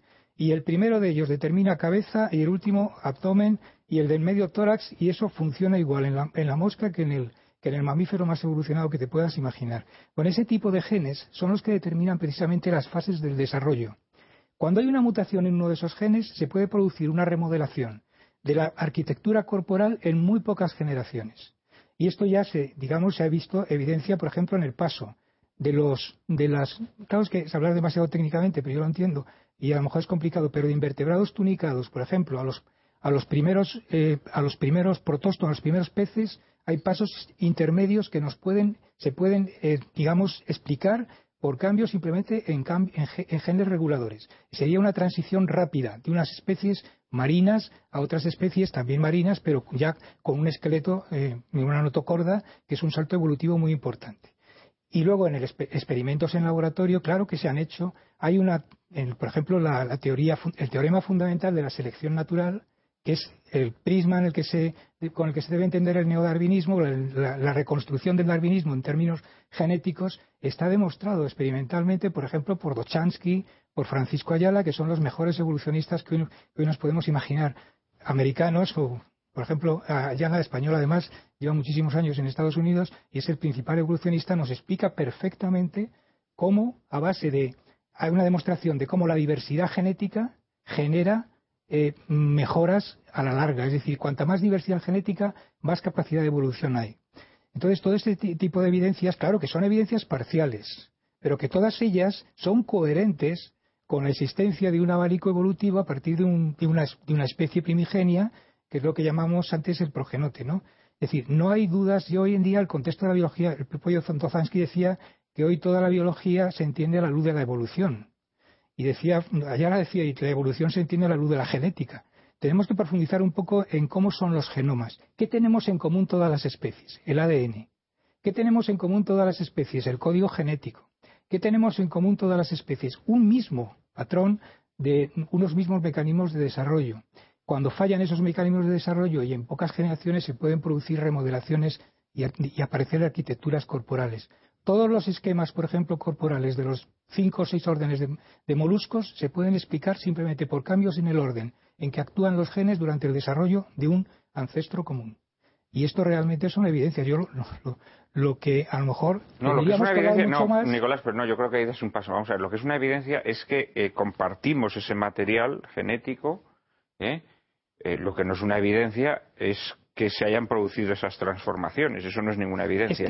no, la evidencia no es. podemos basar en el registro fósil. Es una de las pruebas. La paleontología nos está revelando cada día cómo se ha producido el eslabón que ha dado lugar de una forma a otra forma.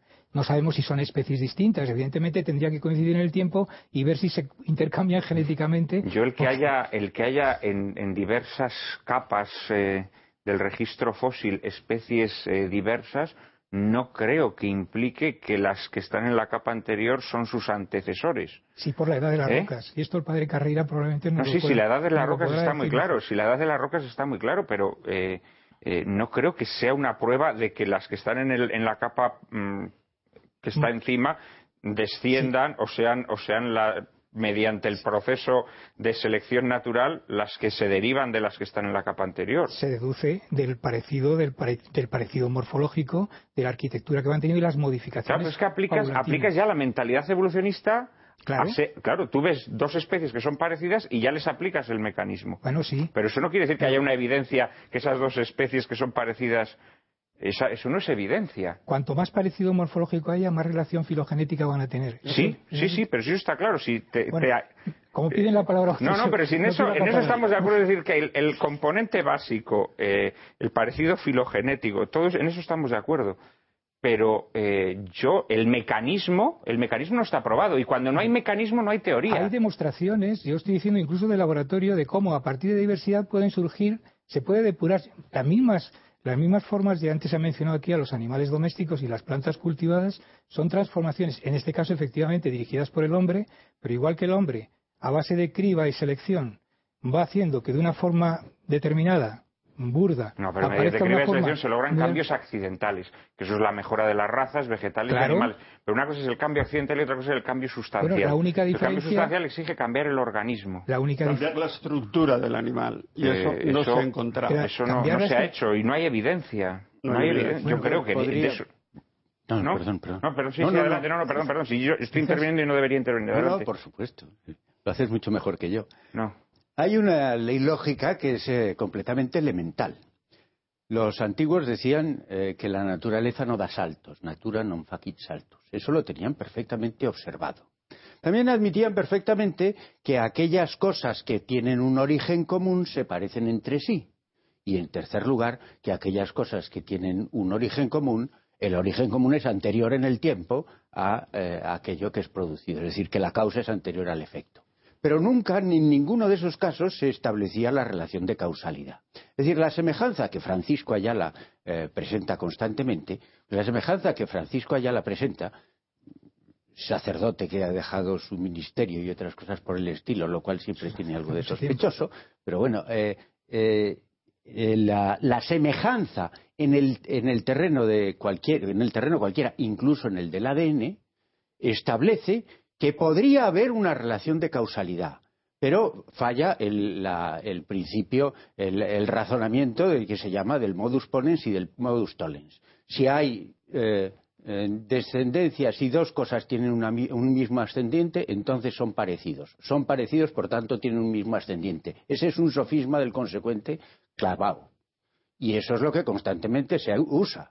Es decir, si dos cosas son sucesivas, eh, si, una cosa es causa de otra, eh, son sucesivas entre sí. Son sucesivas entre sí, por tanto, una es causa de otra. De nuevo, un sofisma completo. No, es que y no como no puede haber una observación directa, nos, eh, nos mantenemos en el terreno de las meras hipótesis. Y como Kuhn decía, pues las, la- los, eh, eh, las de ciencia no es solo una cosa que tiene una sola persona, sino que lo tiene una comunidad. Y la comunidad pone parches. Entonces, a cualquier crítica que se haga, pues se le- si puede contestarlo, lo contesta poniendo un, re- un parche relativo. Y a mí me suenan que algunas de las cosas que se han dicho aquí son parches a la teoría de la evolución. Es decir, eh, que reya. Padre Carreira, está usted muy meditativo. Yo, mm, como dije, no dudo de que ha habido evolución. El problema es que, primero, esa evolución se atribuya al azar y otro, que esa evolución lleve incluso a explicar la existencia humana. Esos son, para mí, los dos puntos que hay que aclarar no entran necesariamente dentro del concepto de evolución.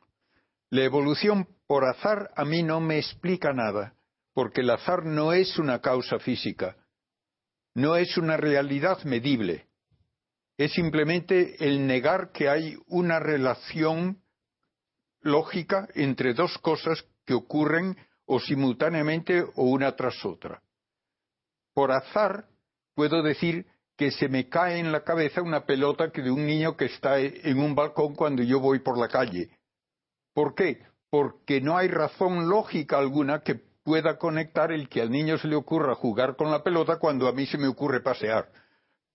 Pero cae por la fuerza de la gravedad.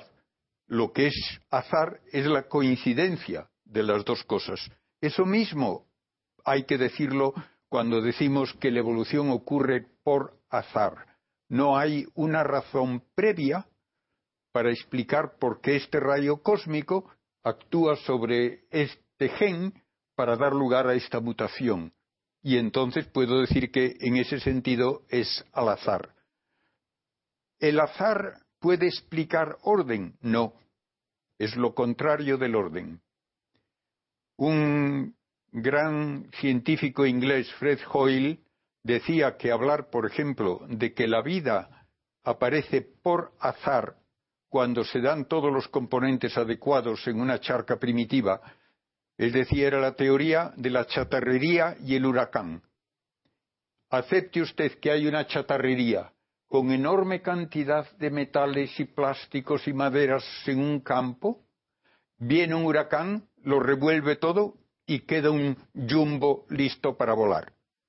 Pues eso era lo que él decía, es la hipótesis de que aparece la vida por azar. Lo que tenemos que decir es que para Dios como creador no hay azar. Él conoce todo lo que ha de hacer cada partícula del universo en toda su historia y sabe que comenzando con unas condiciones concretas y las leyes de la naturaleza concretas, llegado este momento ocurrirá tal cosa. De modo que el azar no es explicación ni científica ni menos filosófica. Que hay efectos imprevisibles en la genética de los organismos, creo que nadie lo dudará. Que esos efectos imprevisibles dan lugar a mutaciones que pueden ser perjudiciales en la inmensa mayoría de los casos, o en algunos casos pueden ser beneficiosas, creo que nadie lo negará. Y que las mutaciones beneficiosas se perpetuarán y las otras no, creo que es lógico. Pero yo pongo como un ejemplo a veces, tomen ustedes un tipo de microbio para el cual se ha formulado un antibiótico y se pone en un cultivo ese antibiótico y una cantidad grande de individuos del mismo microbio. Siempre hay algunos que resisten. Los demás se mueren, pero hay algunos que resisten. ¿Por qué? Porque han tenido una mutación que no servía para nada en aquel momento cuando la tuvo, pero que le da la inmunidad contra este antibiótico. Eso puede dar lugar luego ya a una nueva, mm, diría yo, especie, si quieren ustedes, que es resistente al antibiótico, pero que no apareció porque preveía el antibiótico y en ese sentido ocurre al azar. Todas estas cosas las tenemos que admitir, se dan de hecho en la naturaleza. Y por tanto, ¿que hay evolución? Sí. ¿Que es al azar desde el punto de vista que no puede preverse su resultado? También. ¿Que ocurre por azar desde el punto de vista de un creador que conoce toda la historia del universo? Claro que no puede ser por azar para él. Para Dios no puede haber azar. yo el problema que veo de fondo es que en realidad el evolucionismo lo que postula es la existencia del azar. Y no solo eso, sino que convierte ese azar en la fuerza, en la fuerza que rige el universo. Esta es la, este el, meollo de la teoría darwiniana es este. Pero no nos engañemos. No, de la darwiniana no, de ¿Eh? la neodarwiniana. No, no, y de Darwin, habéis dicho que Darwin era religioso, incluso habéis dicho que era católico. Sí. Habéis dicho. Eh, Luego al final del programa os voy, a, os voy a leer una cita de Darwin para que veáis lo católico que era. Lo propio, Tenemos que cortar. Lo, propio de Darwin después, no, es, el azar, es la selección natural. Que no sí, no, la conjunción de azar y selección natural y, y, naturalmente la selección natural. La selección natural, ¿eh? Que no es equivalente. no, no es equivalente, pero habla de los dos elementos. El mecanismo que él dice a través del que se produce la evolución, efectivamente, es la selección natural, pero sobre el telón de fondo del azar. Del azar. Porque Darwin dice, Darwin dice, aquí se abre un abanico de posibilidades, aquí se abre un abanico de posibilidades azarosas, azarosas, de las cuales efectivamente sobrevive por selección natural la que tiene más capacidad de reproducción. Pero el elemento azaroso está metido en, el ADN de la teoría darwiniana. esto, esto no sabía nada de Perdonadme, en un minuto, en un minuto estamos nuevamente con todos ustedes.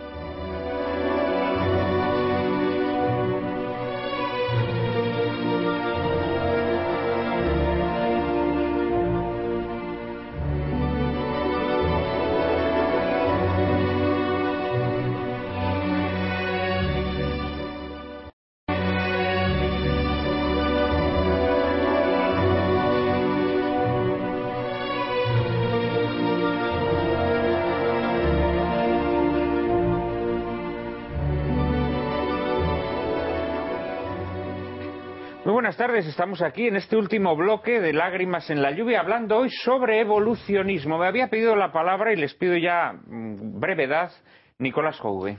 Bueno, yo solamente quería precisar que realmente Dios creó una materia, una materia viva con la suficiente capacidad, con la suficiente flexibilidad probablemente para que a base de en lo que sí, perdona, en lo que sí estarías de acuerdo es que el paso de la materia inanimada a la materia viva no, es posible sin. Por supuesto, no hay evidencia científica. Yo solo reconozco Bien, vale Única, únicamente sí la hay a partir de cuando ya se han constituido esos primeros. Y hay una materia que es lo suficientemente flexible, porque la molécula de ADN es una molécula que admite errores, que nos puede explicar perfectamente el cómo, como muy bien nos decía el padre Carreira, en una bacteria en un momento dado, en un medio hostil donde hay un antibiótico que la impide crecer, si hay una sola que por mutación, por error, ha adquirido ese gen que le hace resistente, va a procrear y por lo tanto va a transmitir esa nueva característica. Yo no diría que es una nueva especie, pero que sí que digo que hay evolución ahí como hay evolución, por ejemplo, en los casos que se conocen muy bien de cómo han cambiado los colores de las mariposas en ambientes contaminados. Donde sí, pero es que es un cambio accidental, no sustancial. no es accidental, es, es, un problema que el Porque desaparece la contaminación y las mariposas vuelven a ser como eran antes. Más evolución, dos ¿Eh? pruebas de evolución. No. Evolución hacia adelante. Eso es de adaptación al medio, tiene que ver con los cambios pues accidentales, diría un aristotélico, no con los cambios sustanciales. Permíteme, Juan Manuel, que te diga que precisamente la evolución es una adaptación continua al medio es un el medio va por delante, el ambiente va por delante. La diversidad se va creando y se van adaptando y las mutaciones son preadaptativas, como muy bien se ha dicho aquí. No obedecen a razones nunca. y es un proceso totalmente de azar. Cuando se han creado, si son beneficiosas, van a persistir y si no van a desaparecer. Pero, y en el caso tú sabes que no es lo mismo que a un pájaro le crezca un poco el pico porque para conseguir el néctar de esa flor necesita que le crezca un poquito más o que una mariposa en efecto cambie su gama cromática para no ser devorada por los depredadores, ¿eh? si cambian las circunstancias climáticas, o que un hombre o que un hombre afine eh, sus, piernas porque todos los días tiene que caminar 40 kilómetros frente a mí, que estoy todo el día sentadito y por lo tanto me pongo como una foca, ¿no? Esos son cambios accidentales y otra cosa es el cambio sustancial. El cambio sustancial es algo distinto y yo creo que este ejemplo de las mariposas que lo pone Darwin es, eh, claramente un ejemplo de cambio accidental. En todos los tratados de evolución. Sí, sí, sí, sí, pero como esas sean las pruebas de la evolución, eh, el, el padre Carrera quería contar algo muy interesante era simplemente el hecho de que para sobrevivir no parece muy adecuado el que la prole nazca totalmente incapaz de valerse por sí misma. En los animales más primitivos, la prole se puede valer por sí misma. Una célula que se divide da lugar a dos células que ya son perfectamente independientes y capaces de continuar por su cuenta cada vez que avanza la estructuración en un ser viviente, suele haber una dependencia mayor del cuidado de los progenitores. Y esa dependencia, naturalmente, va en contra de la posibilidad de sobrevivir por su cuenta. Y para que sobrevivan, aun pongamos los pajaritos que necesitan que les alimenten en el nido, no solamente tiene que haber evolución que garantice que esos pajaritos se encuentran esperando la comida con el pico abierto, sino que tiene que haber evolución de los instintos de los papás para llevarles la comida. Y todo eso no es fácil explicarlo desde un punto de vista de evolución al azar. Es lo único que quería yo indicar. pero es sumamente interesante. Efectivamente, yo creo que no habrá pocos animales que nazcan y en las primeras fases de su crecimiento sean tan desvalidos como el hombre. Ninguno, prácticamente probablemente ninguno. Probablemente ninguno. Y durante un tiempo muy largo. Y también es verdad que el hombre, su capacidad reproductiva, comparada, no digamos con esos organismos eh, monocelulares, ¿no? Pero con otros muchos seres de la creación, es ínfima es ínfima y sin embargo es el animal que ha enseñoreado la tierra, ¿no? Claro, aquí el creyente dice, no, ya, pero es que al hombre le fue infundida el alma, le fue infundida el alma, el hombre es el único animal que, tiene conciencia, es un ser superior. Pero esto el evolucionista eh, Avant la lettre no lo reconoce, ¿no? Eh, y claro, es muy difícil, es muy difícil aceptar la herramienta del enemigo para decir que desde la ameba hasta el gorila todo ha sido por evolución, ¿eh? y el enemigo te va a decir, oye, perdona, pero es que entre la ameba y el gorila hay muchísima más diferencia que entre el gorila y el hombre. ¿Por qué del gorila al hombre no? Y de la ameba al gorila sí. Cuidado, cuidado. Porque esto es el racionamiento perfectamente lógico, mm, y tenemos a un profesor de lógica, de un materialista. ¿Por qué de la ameba al gorila sí y del gorila al hombre no? Es un razonamiento eh, lógico. Pero precisamente vamos a hablar de esa posibilidad de conciliar, de conciliar eh, las teorías o las hipótesis de la evolución y eh, la revelación, la fe religiosa. y también de algunos intentos, de algunos intentos no muy logrados de conciliar ambas teorías. María Cárcava nos introduce en el asunto hizo posible que las caricaturas burdas de los creyentes como fanáticos que interpretan literalmente el Génesis se extendiesen, como hemos tenido la ocasión de comprobar viendo la herencia del viento. Sin embargo, la fe solo nos exige creer que Dios es la causa suprema y final de todo, y que el alma humana inmortal no puede ser fruto de la evolución. El magisterio de la Iglesia no nos exige que aceptemos ni que rechacemos las tesis evolucionistas, tan solo nos anima a buscar sin temor la verdad. El Papa Pío XII, en la encíclica Humani Generis de 1950, lo dejó bien claro. Podría ser que Dios hubiese creado los animales y las plantas mediante un cierto proceso evolutivo, e incluso podría ser que hubiese utilizado el cuerpo de alguna especie de simio superior para la formación del cuerpo del primer hombre. Pero aunque el cuerpo humano tuviese su origen hipotético en materia viva preexistente, el alma espiritual es creada directamente por Dios. Posteriormente, en un mensaje a la Pontificia Academia de las Ciencias de 22 de octubre de 1996, Juan Pablo II habló de la evolución como de una teoría más que de una hipótesis, adjudicándola así un mayor grado de probabilidad. Sin embargo, insistió en que cada alma humana es creada directamente por Dios, es decir, no es un producto de la evolución o de la naturaleza. Han sido muchos los intentos de compatibilizar el evolucionismo darwiniano con la revelación cristiana. Quizá el más conocido de todos sea el del jesuita francés Teilhard de Chardin. De Chardin concibe la evolución como un proceso desde la pura multiplicidad a una existencia más unificada y plena, que él denomina noosfera. Dios, según Taylor, tiene que sumergirse a sí mismo en lo múltiple para incorporarlo así, organizándolo y unificándolo desde dentro, convirtiéndose así en una especie de elan o ímpetu vital panteísta al estilo bersoniano. Taylor divide a Dios en dos, dejando a la mitad inmersa en su lucha evolutiva en pos de la unificación de la materia múltiple, mientras la otra mitad se coloca al final del proceso evolutivo, atrayéndolo hacia el llamado punto omega. Habría, pues, una especie de Cristo cósmico que se sumerge en lo múltiple para convertirse en el motor de su evolución y un Cristo omega que permanece simultáneamente al final del proceso. El clímax de este proceso evolutivo será, según Taylor, el encuentro y unificación de la noosfera en el punto omega. La redención, para Taylor, se alcanzaría mediante la evolución cósmica de Cristo, quien vence gradualmente la multiplicidad de la materia mientras lucha por conducirla hacia lo ultrahumano.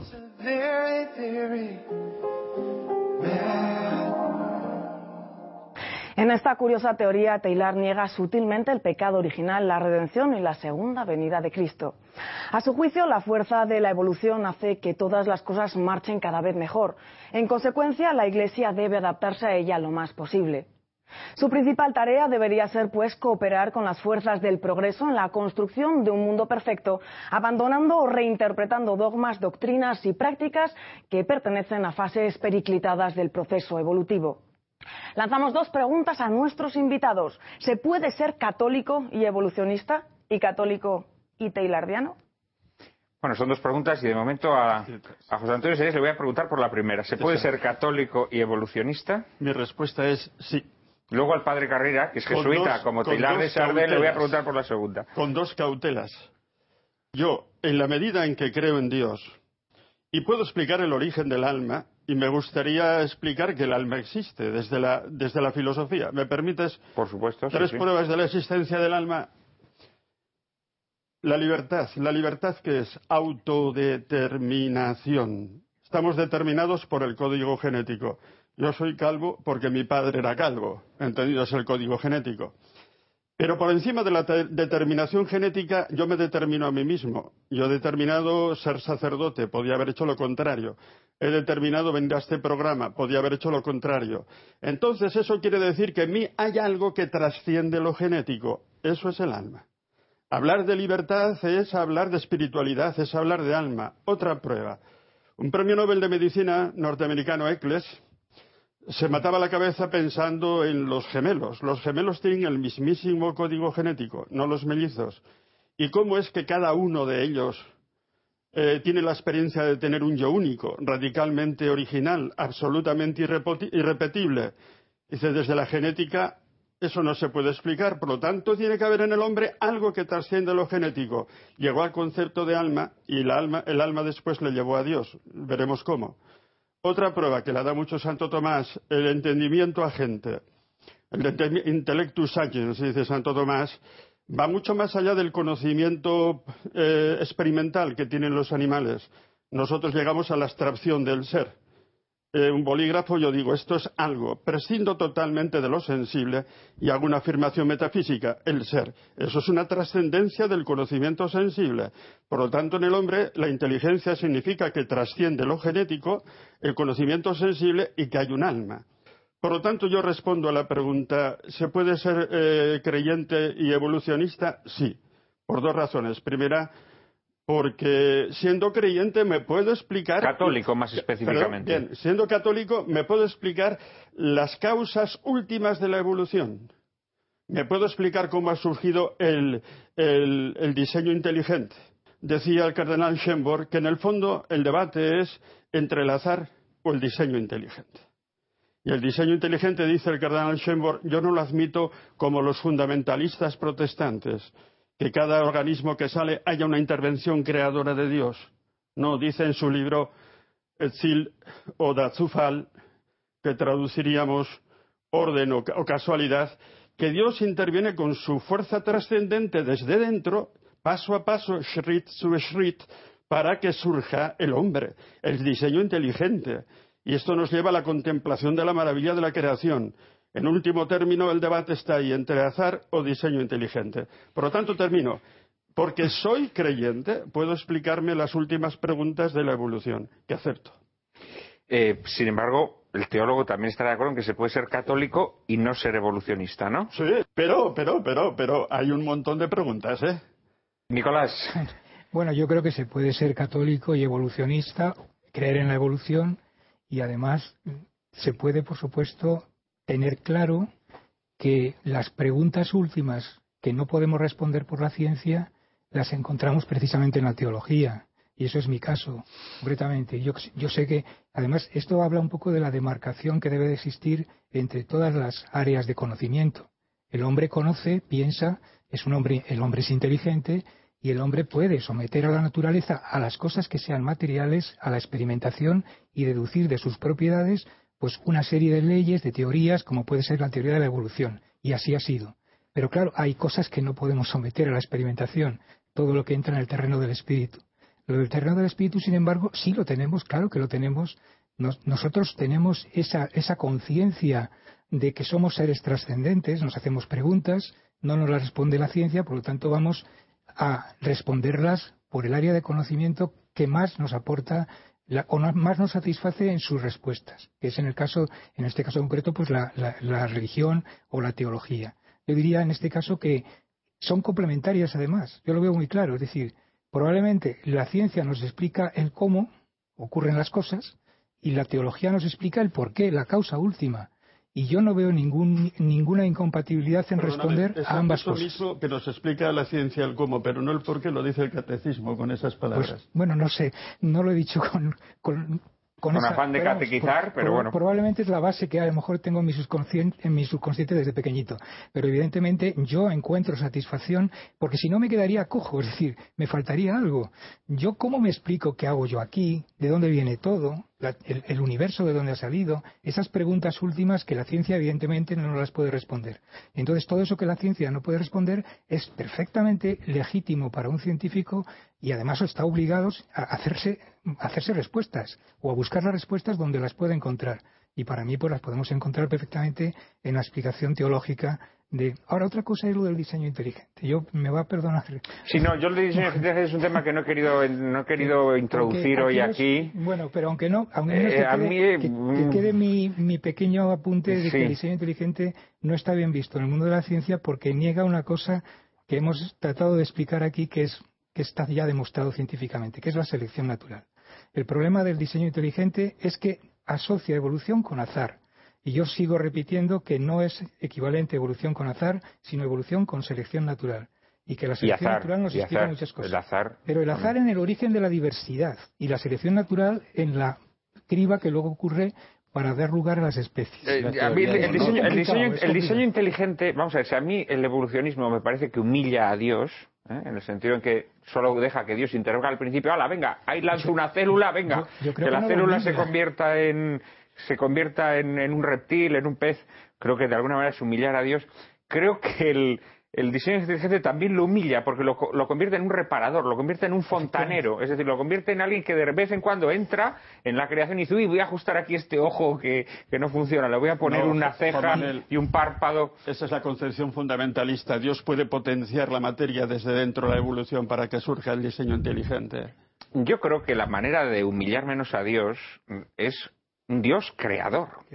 Un Dios que crea con, la eh, misma fuerza con la con el mismo elemento con el mismo ingrediente con el barro de acuerdo bien con un, con un mismo ingrediente pero que crea la infinita diversidad de la naturaleza en diversos momentos sí, sí, ¿eh? en diversos momentos.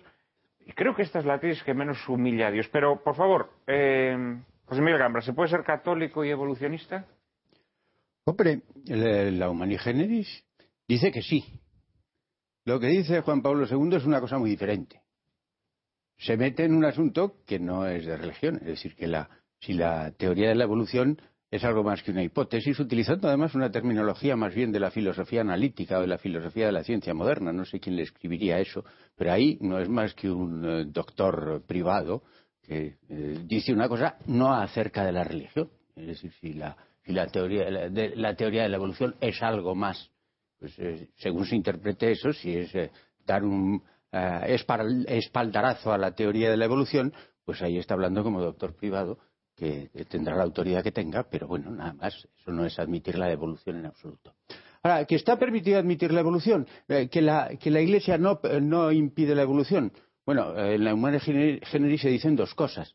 En primer lugar, la creación del alma humana y en segundo lugar, el monogenismo también. Es decir, tiene que proceder de una sola, de una sola de una sola pareja para que se pueda transmitir el pecado original. Eso también dice que eh, tiene que mantenerse. Ha habido doctrinas poligenistas y otras monogenistas, etcétera. Bien, esas son las dos cosas que se mantienen. Y se puede ser, eh, de acuerdo con la prudencia con la que la Iglesia dice, y ahí en la misma Humani Generis lo dice, eh, se puede ser evolucionista, pero siempre es necesario mantener las debidas cautelas. Porque la filosofía la filosofía está muy unida con la teología. Entonces el, pensamiento cristiano está unido siempre a la desde Santo Tomás de Aquino está, y, Aristóteles pues están unidos en cierta medida y toda la teología se ha fundamentado sobre eso y la moral y la, filosofía etcétera se puede ser ambas cosas porque la Iglesia no, tiene la costumbre de eh, condenar las doctrinas que expresamente e inmediatamente no contradicen el dogma. No, condenó a Descartes, aunque era una bomba de relojería que luego, según se fue desarrollando con el tiempo, pues produjo unas filosofías absolutamente inadmisibles. La Iglesia no le condenó, pero sí condena luego las consecuencias. Entonces, eh, nosotros podemos decir, bueno, pues vamos a mezclar ambas cosas como hacen las diversas teorías concordísticas que el propio eh, Pío XII dice que son eh, de carácter más bien irenista. Bueno, pues ese irenismo es enormemente peligroso, a mi juicio. ¿Por qué? Pues porque... Explica a nuestros espectadores qué es el irenismo. Ah, el irenismo es un intento de conciliación, de paz. Eh, Irena. Eso es. La, la paz, la, Irene quiere decir sí, sí, sí, sí, ya, entonces, pues son los, son los, que quieren conciliar y entonces como el, staff científico mantiene la teoría de evolución y luego por otro lado está el dogma, pues se juntan las dos cosas y se dice que las dos cosas eh, una permite la otra. Bueno, es efectivo, el dogma no niega la teoría de la evolución en determinada, con esas determinadas condiciones. Ahora, si se admite eso, si se admite eh, la intervención de Dios, eh, ¿cómo se explican las dos cosas? Bueno, pues eh, ahí ya la cosa empieza a ser extremadamente complicada. porque, ya digo, la filosofía de Santo Tomás y la filosofía de Aristóteles, pues son imprescindibles luego para la teología y para la moral, por lo menos tal como ha sido construida. Y ahí mismo, o en la Eterni Patris, me parece, dice, dice León XIII, que nosotros se pueden permitir las otras filosofías, pero desde luego la filosofía atomista no se puede derrumbar completamente o cambiar sus principios de manera que se desnaturalice. No dice tal o cual cosa que se pueda discutir, pero ese género de filosofía, que es una filosofía eh, muy bien fundamentada a lo largo del tiempo, pues no debiera ser completamente eliminada. No es que vayan a ser condenados inmediatamente, pero no puede ser completamente eliminada. Y si nosotros pensamos en el transformismo o en el evolucionismo, pues conlleva un enorme peligro. En primer lugar, porque si el transformismo sigue produciéndose a lo largo del tiempo y en la actualidad estamos sometidos a la teoría evolucionista, pues cada uno de nosotros somos de especies diferentes, es decir, no hay especies, sino que hay, individuos. Y por tanto la inteligibilidad de la naturaleza desaparece. Eh, las especies son lo que nosotros entendemos, no a los individuos. Y si entendemos eh, solo las especies, eh, es decir, las naturalezas o las, esencias en cuanto a principio de movimiento, y no existen esencias, sino que todas las cosas se diluyen en una sucesión eh, infinitamente pequeña de cambios, pues entonces resulta que no existen especies. Eso mismo lo dicen los evolucionistas. las especies son una construcción en la cual nos ponemos de acuerdo, pero no tienen fundamento ninguno. Solo existen individuos, cada uno de los cuales está en un momento de la evolución. Si quitamos la esencia, quitamos la forma, quitamos la distinción entre forma y materia, por consiguiente también quitamos un montón de cosas. Antes dije, pues el derecho natural se convierte en algo ininteligible, se convierte en ininteligible muchas cosas de la, teología, como por ejemplo la transubstanciación o la eh, consustancialidad entre las, eh, entre las eh, personas de la Trinidad, etcétera. Entonces, pues eh, yo creo que conlleva unos enormes problemas y el que esté permitido no quiere decir que, consiga nada. Lo más, lo más eh, coherente sería, a mi juicio, mantener entonces solamente la teoría de Taylor de Chardin, que por otro lado ha sido condenada. Eh, brevemente. Muy brevemente, porque si Muy brevemente, y le dejamos al padre Es que ha salido ahí la cuestión del monogenismo o poligenismo. La Humani Generis. La procedencia del género humano de una sola pareja o de varias. La Humani Generis dijo no se ve cómo se puede conciliar el poligenismo con la fe católica. Dijo no se ve cómo se puede conciliar, pero no dijo se ve que no se puede conciliar. Es decir, no dejó zanjada la cuestión, sino que abrió la posibilidad de que un día se comprendiera. Y resulta que el monogenismo no aparece para nada en el catecismo. Ni una sola vez. Me vas a dejar en el catecismo. Yo estuve metido ahí en ese asunto, se discutió muchísimo. Y claro, parece que el monogenismo para mucha gente soluciona todo. Habríamos recibido de una primitiva pareja el pecado original, pero yo no he podido recibir el pecado original de mis padres, que me engendraron, porque no lo tenían, estaban bautizados. Por lo tanto, el monogenismo no soluciona el problema. Y se comprendió que el pecado original que existe y en el cual sigue creyendo la Iglesia es algo que trasciende el tema del monogenismo poligenismo. Y por eso el catecismo ya se ha desprendido definitivamente del tema del monogenismo. Nada más. Eh, padre Carrera, hemos hablado de la teoría de, de Taylor, ¿no?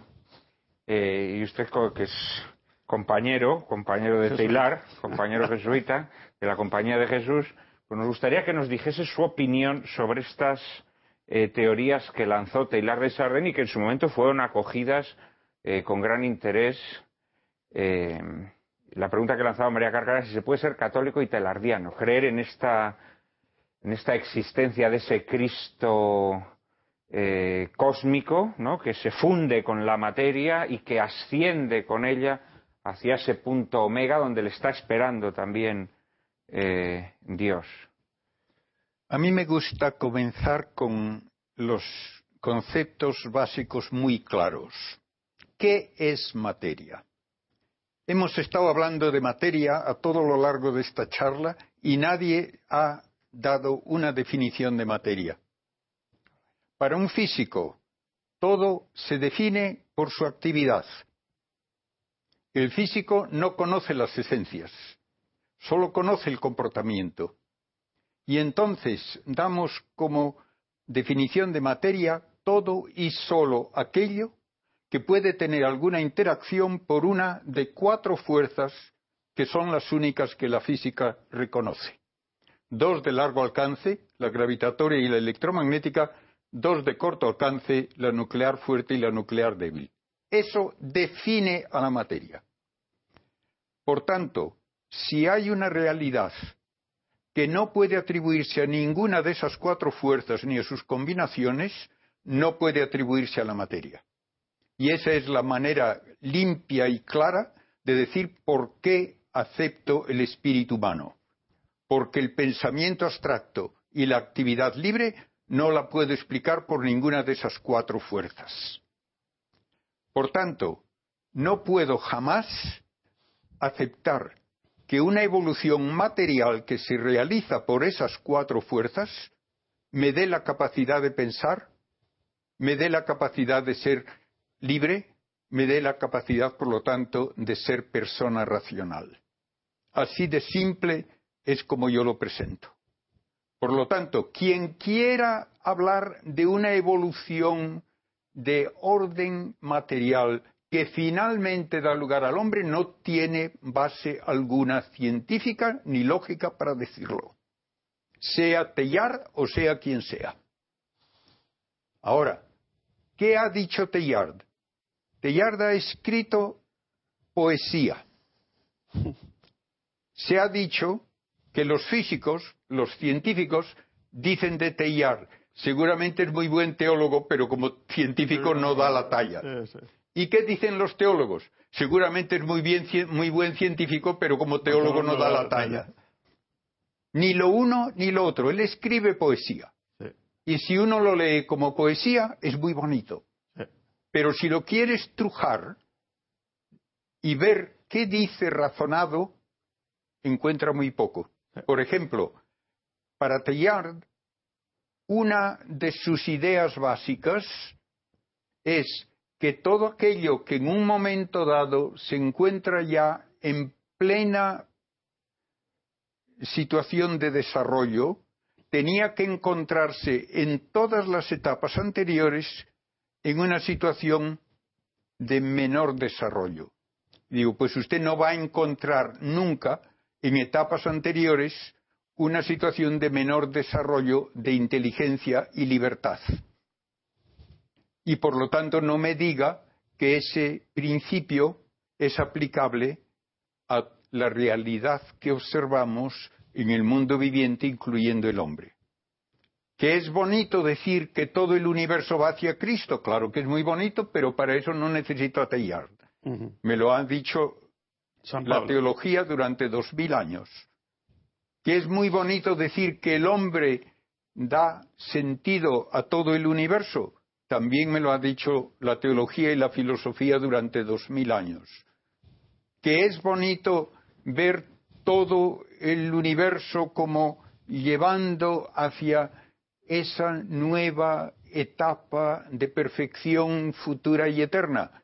Es lo que me ha dicho la teología y la filosofía durante dos mil años. Yo no sé qué ha dicho Teilhard que sea al mismo tiempo científico y teológicamente correcto y que sea nuevo. Si ha dicho, ha dicho cosas más, desgraciadamente tenemos que dejarlo aquí, don José Antonio, ha dicho cosas, dijo que la redención, la redención de la humanidad no se produce en la cruz, sino que se produce mediante esa inmersión de Cristo en la materia, ¿eh? Eh, mediante esa lucha de Cristo contra la multiplicidad de la materia y, a través de ese proceso evolutivo que nos lleva al punto omega. Eso lo ha dicho, eso lo ha dicho y todo eso, como digo, suena muy bonito. No, como poesía. Eso antaño se diría que sonaba herético, ¿no? Pero, a ver, a ver, un, minuto. Ahora se un minuto. Solamente te pido un minuto, Juan Manuel. Bien, no solamente está ese problema en, en Tellar, sino la negación absoluta del pecado original. Dice, el mayor obstáculo para ser creyente y cristiano es creer en el pecado original. Porque la evolución tiene defectos que van creciendo en función de la perfección, pero eso no se puede personalizar en un pecado que nos condició. Dice, no se puede ser cristiano si creemos en el pecado original. Eso fue muy gordo. Y luego realmente no distingue el orden de la creación del orden de la elevación en Cristo. Es decir, la elevación en Cristo supone una intervención de Dios que supera totalmente todas las exigencias del orden creado. es otro nivel. Y por culpa de Tellar no he dormido esta noche. Me vais a permitirlo. Porque me he despertado y digo, bueno, pero a Tellar lo, condenó la Iglesia. En ese momento no lo tenía claro, me he tenido que levantar estaba junto a la habitación de un amigo que tiene una buena biblioteca, he buscado ya una serie de libros y he llegado a encontrar el monitum que le hizo la, el, lo que era eh, la, antigua congregación de la fe, el Santo, Oficio. Un monitum. Un monitum significa advertencia. ¿no? le condena. No condena ningún libro de suyos al índice, pero dice, tiene una doctrina peligrosa y graves errores pero son los responsables los obispos de que estos errores no se expandan en sus diócesis y tal y que cual y procuren entonces ahí está y eso se olvidó y no se le hizo ningún caso. Tenemos que dejarlo desgraciadamente aquí. Eh, muchísimas gracias a los cuatro por vuestras valiosísimas eh, intervenciones. Muchísimas gracias a nuestros espectadores y después de la publicidad, además de anunciarles el nuevo programa, eh, les dejaré que escuchen unas palabras de Darwin y que juzguen ustedes si era, como nos ha dicho Nicolás Fauve, católico. Será después de la publicidad.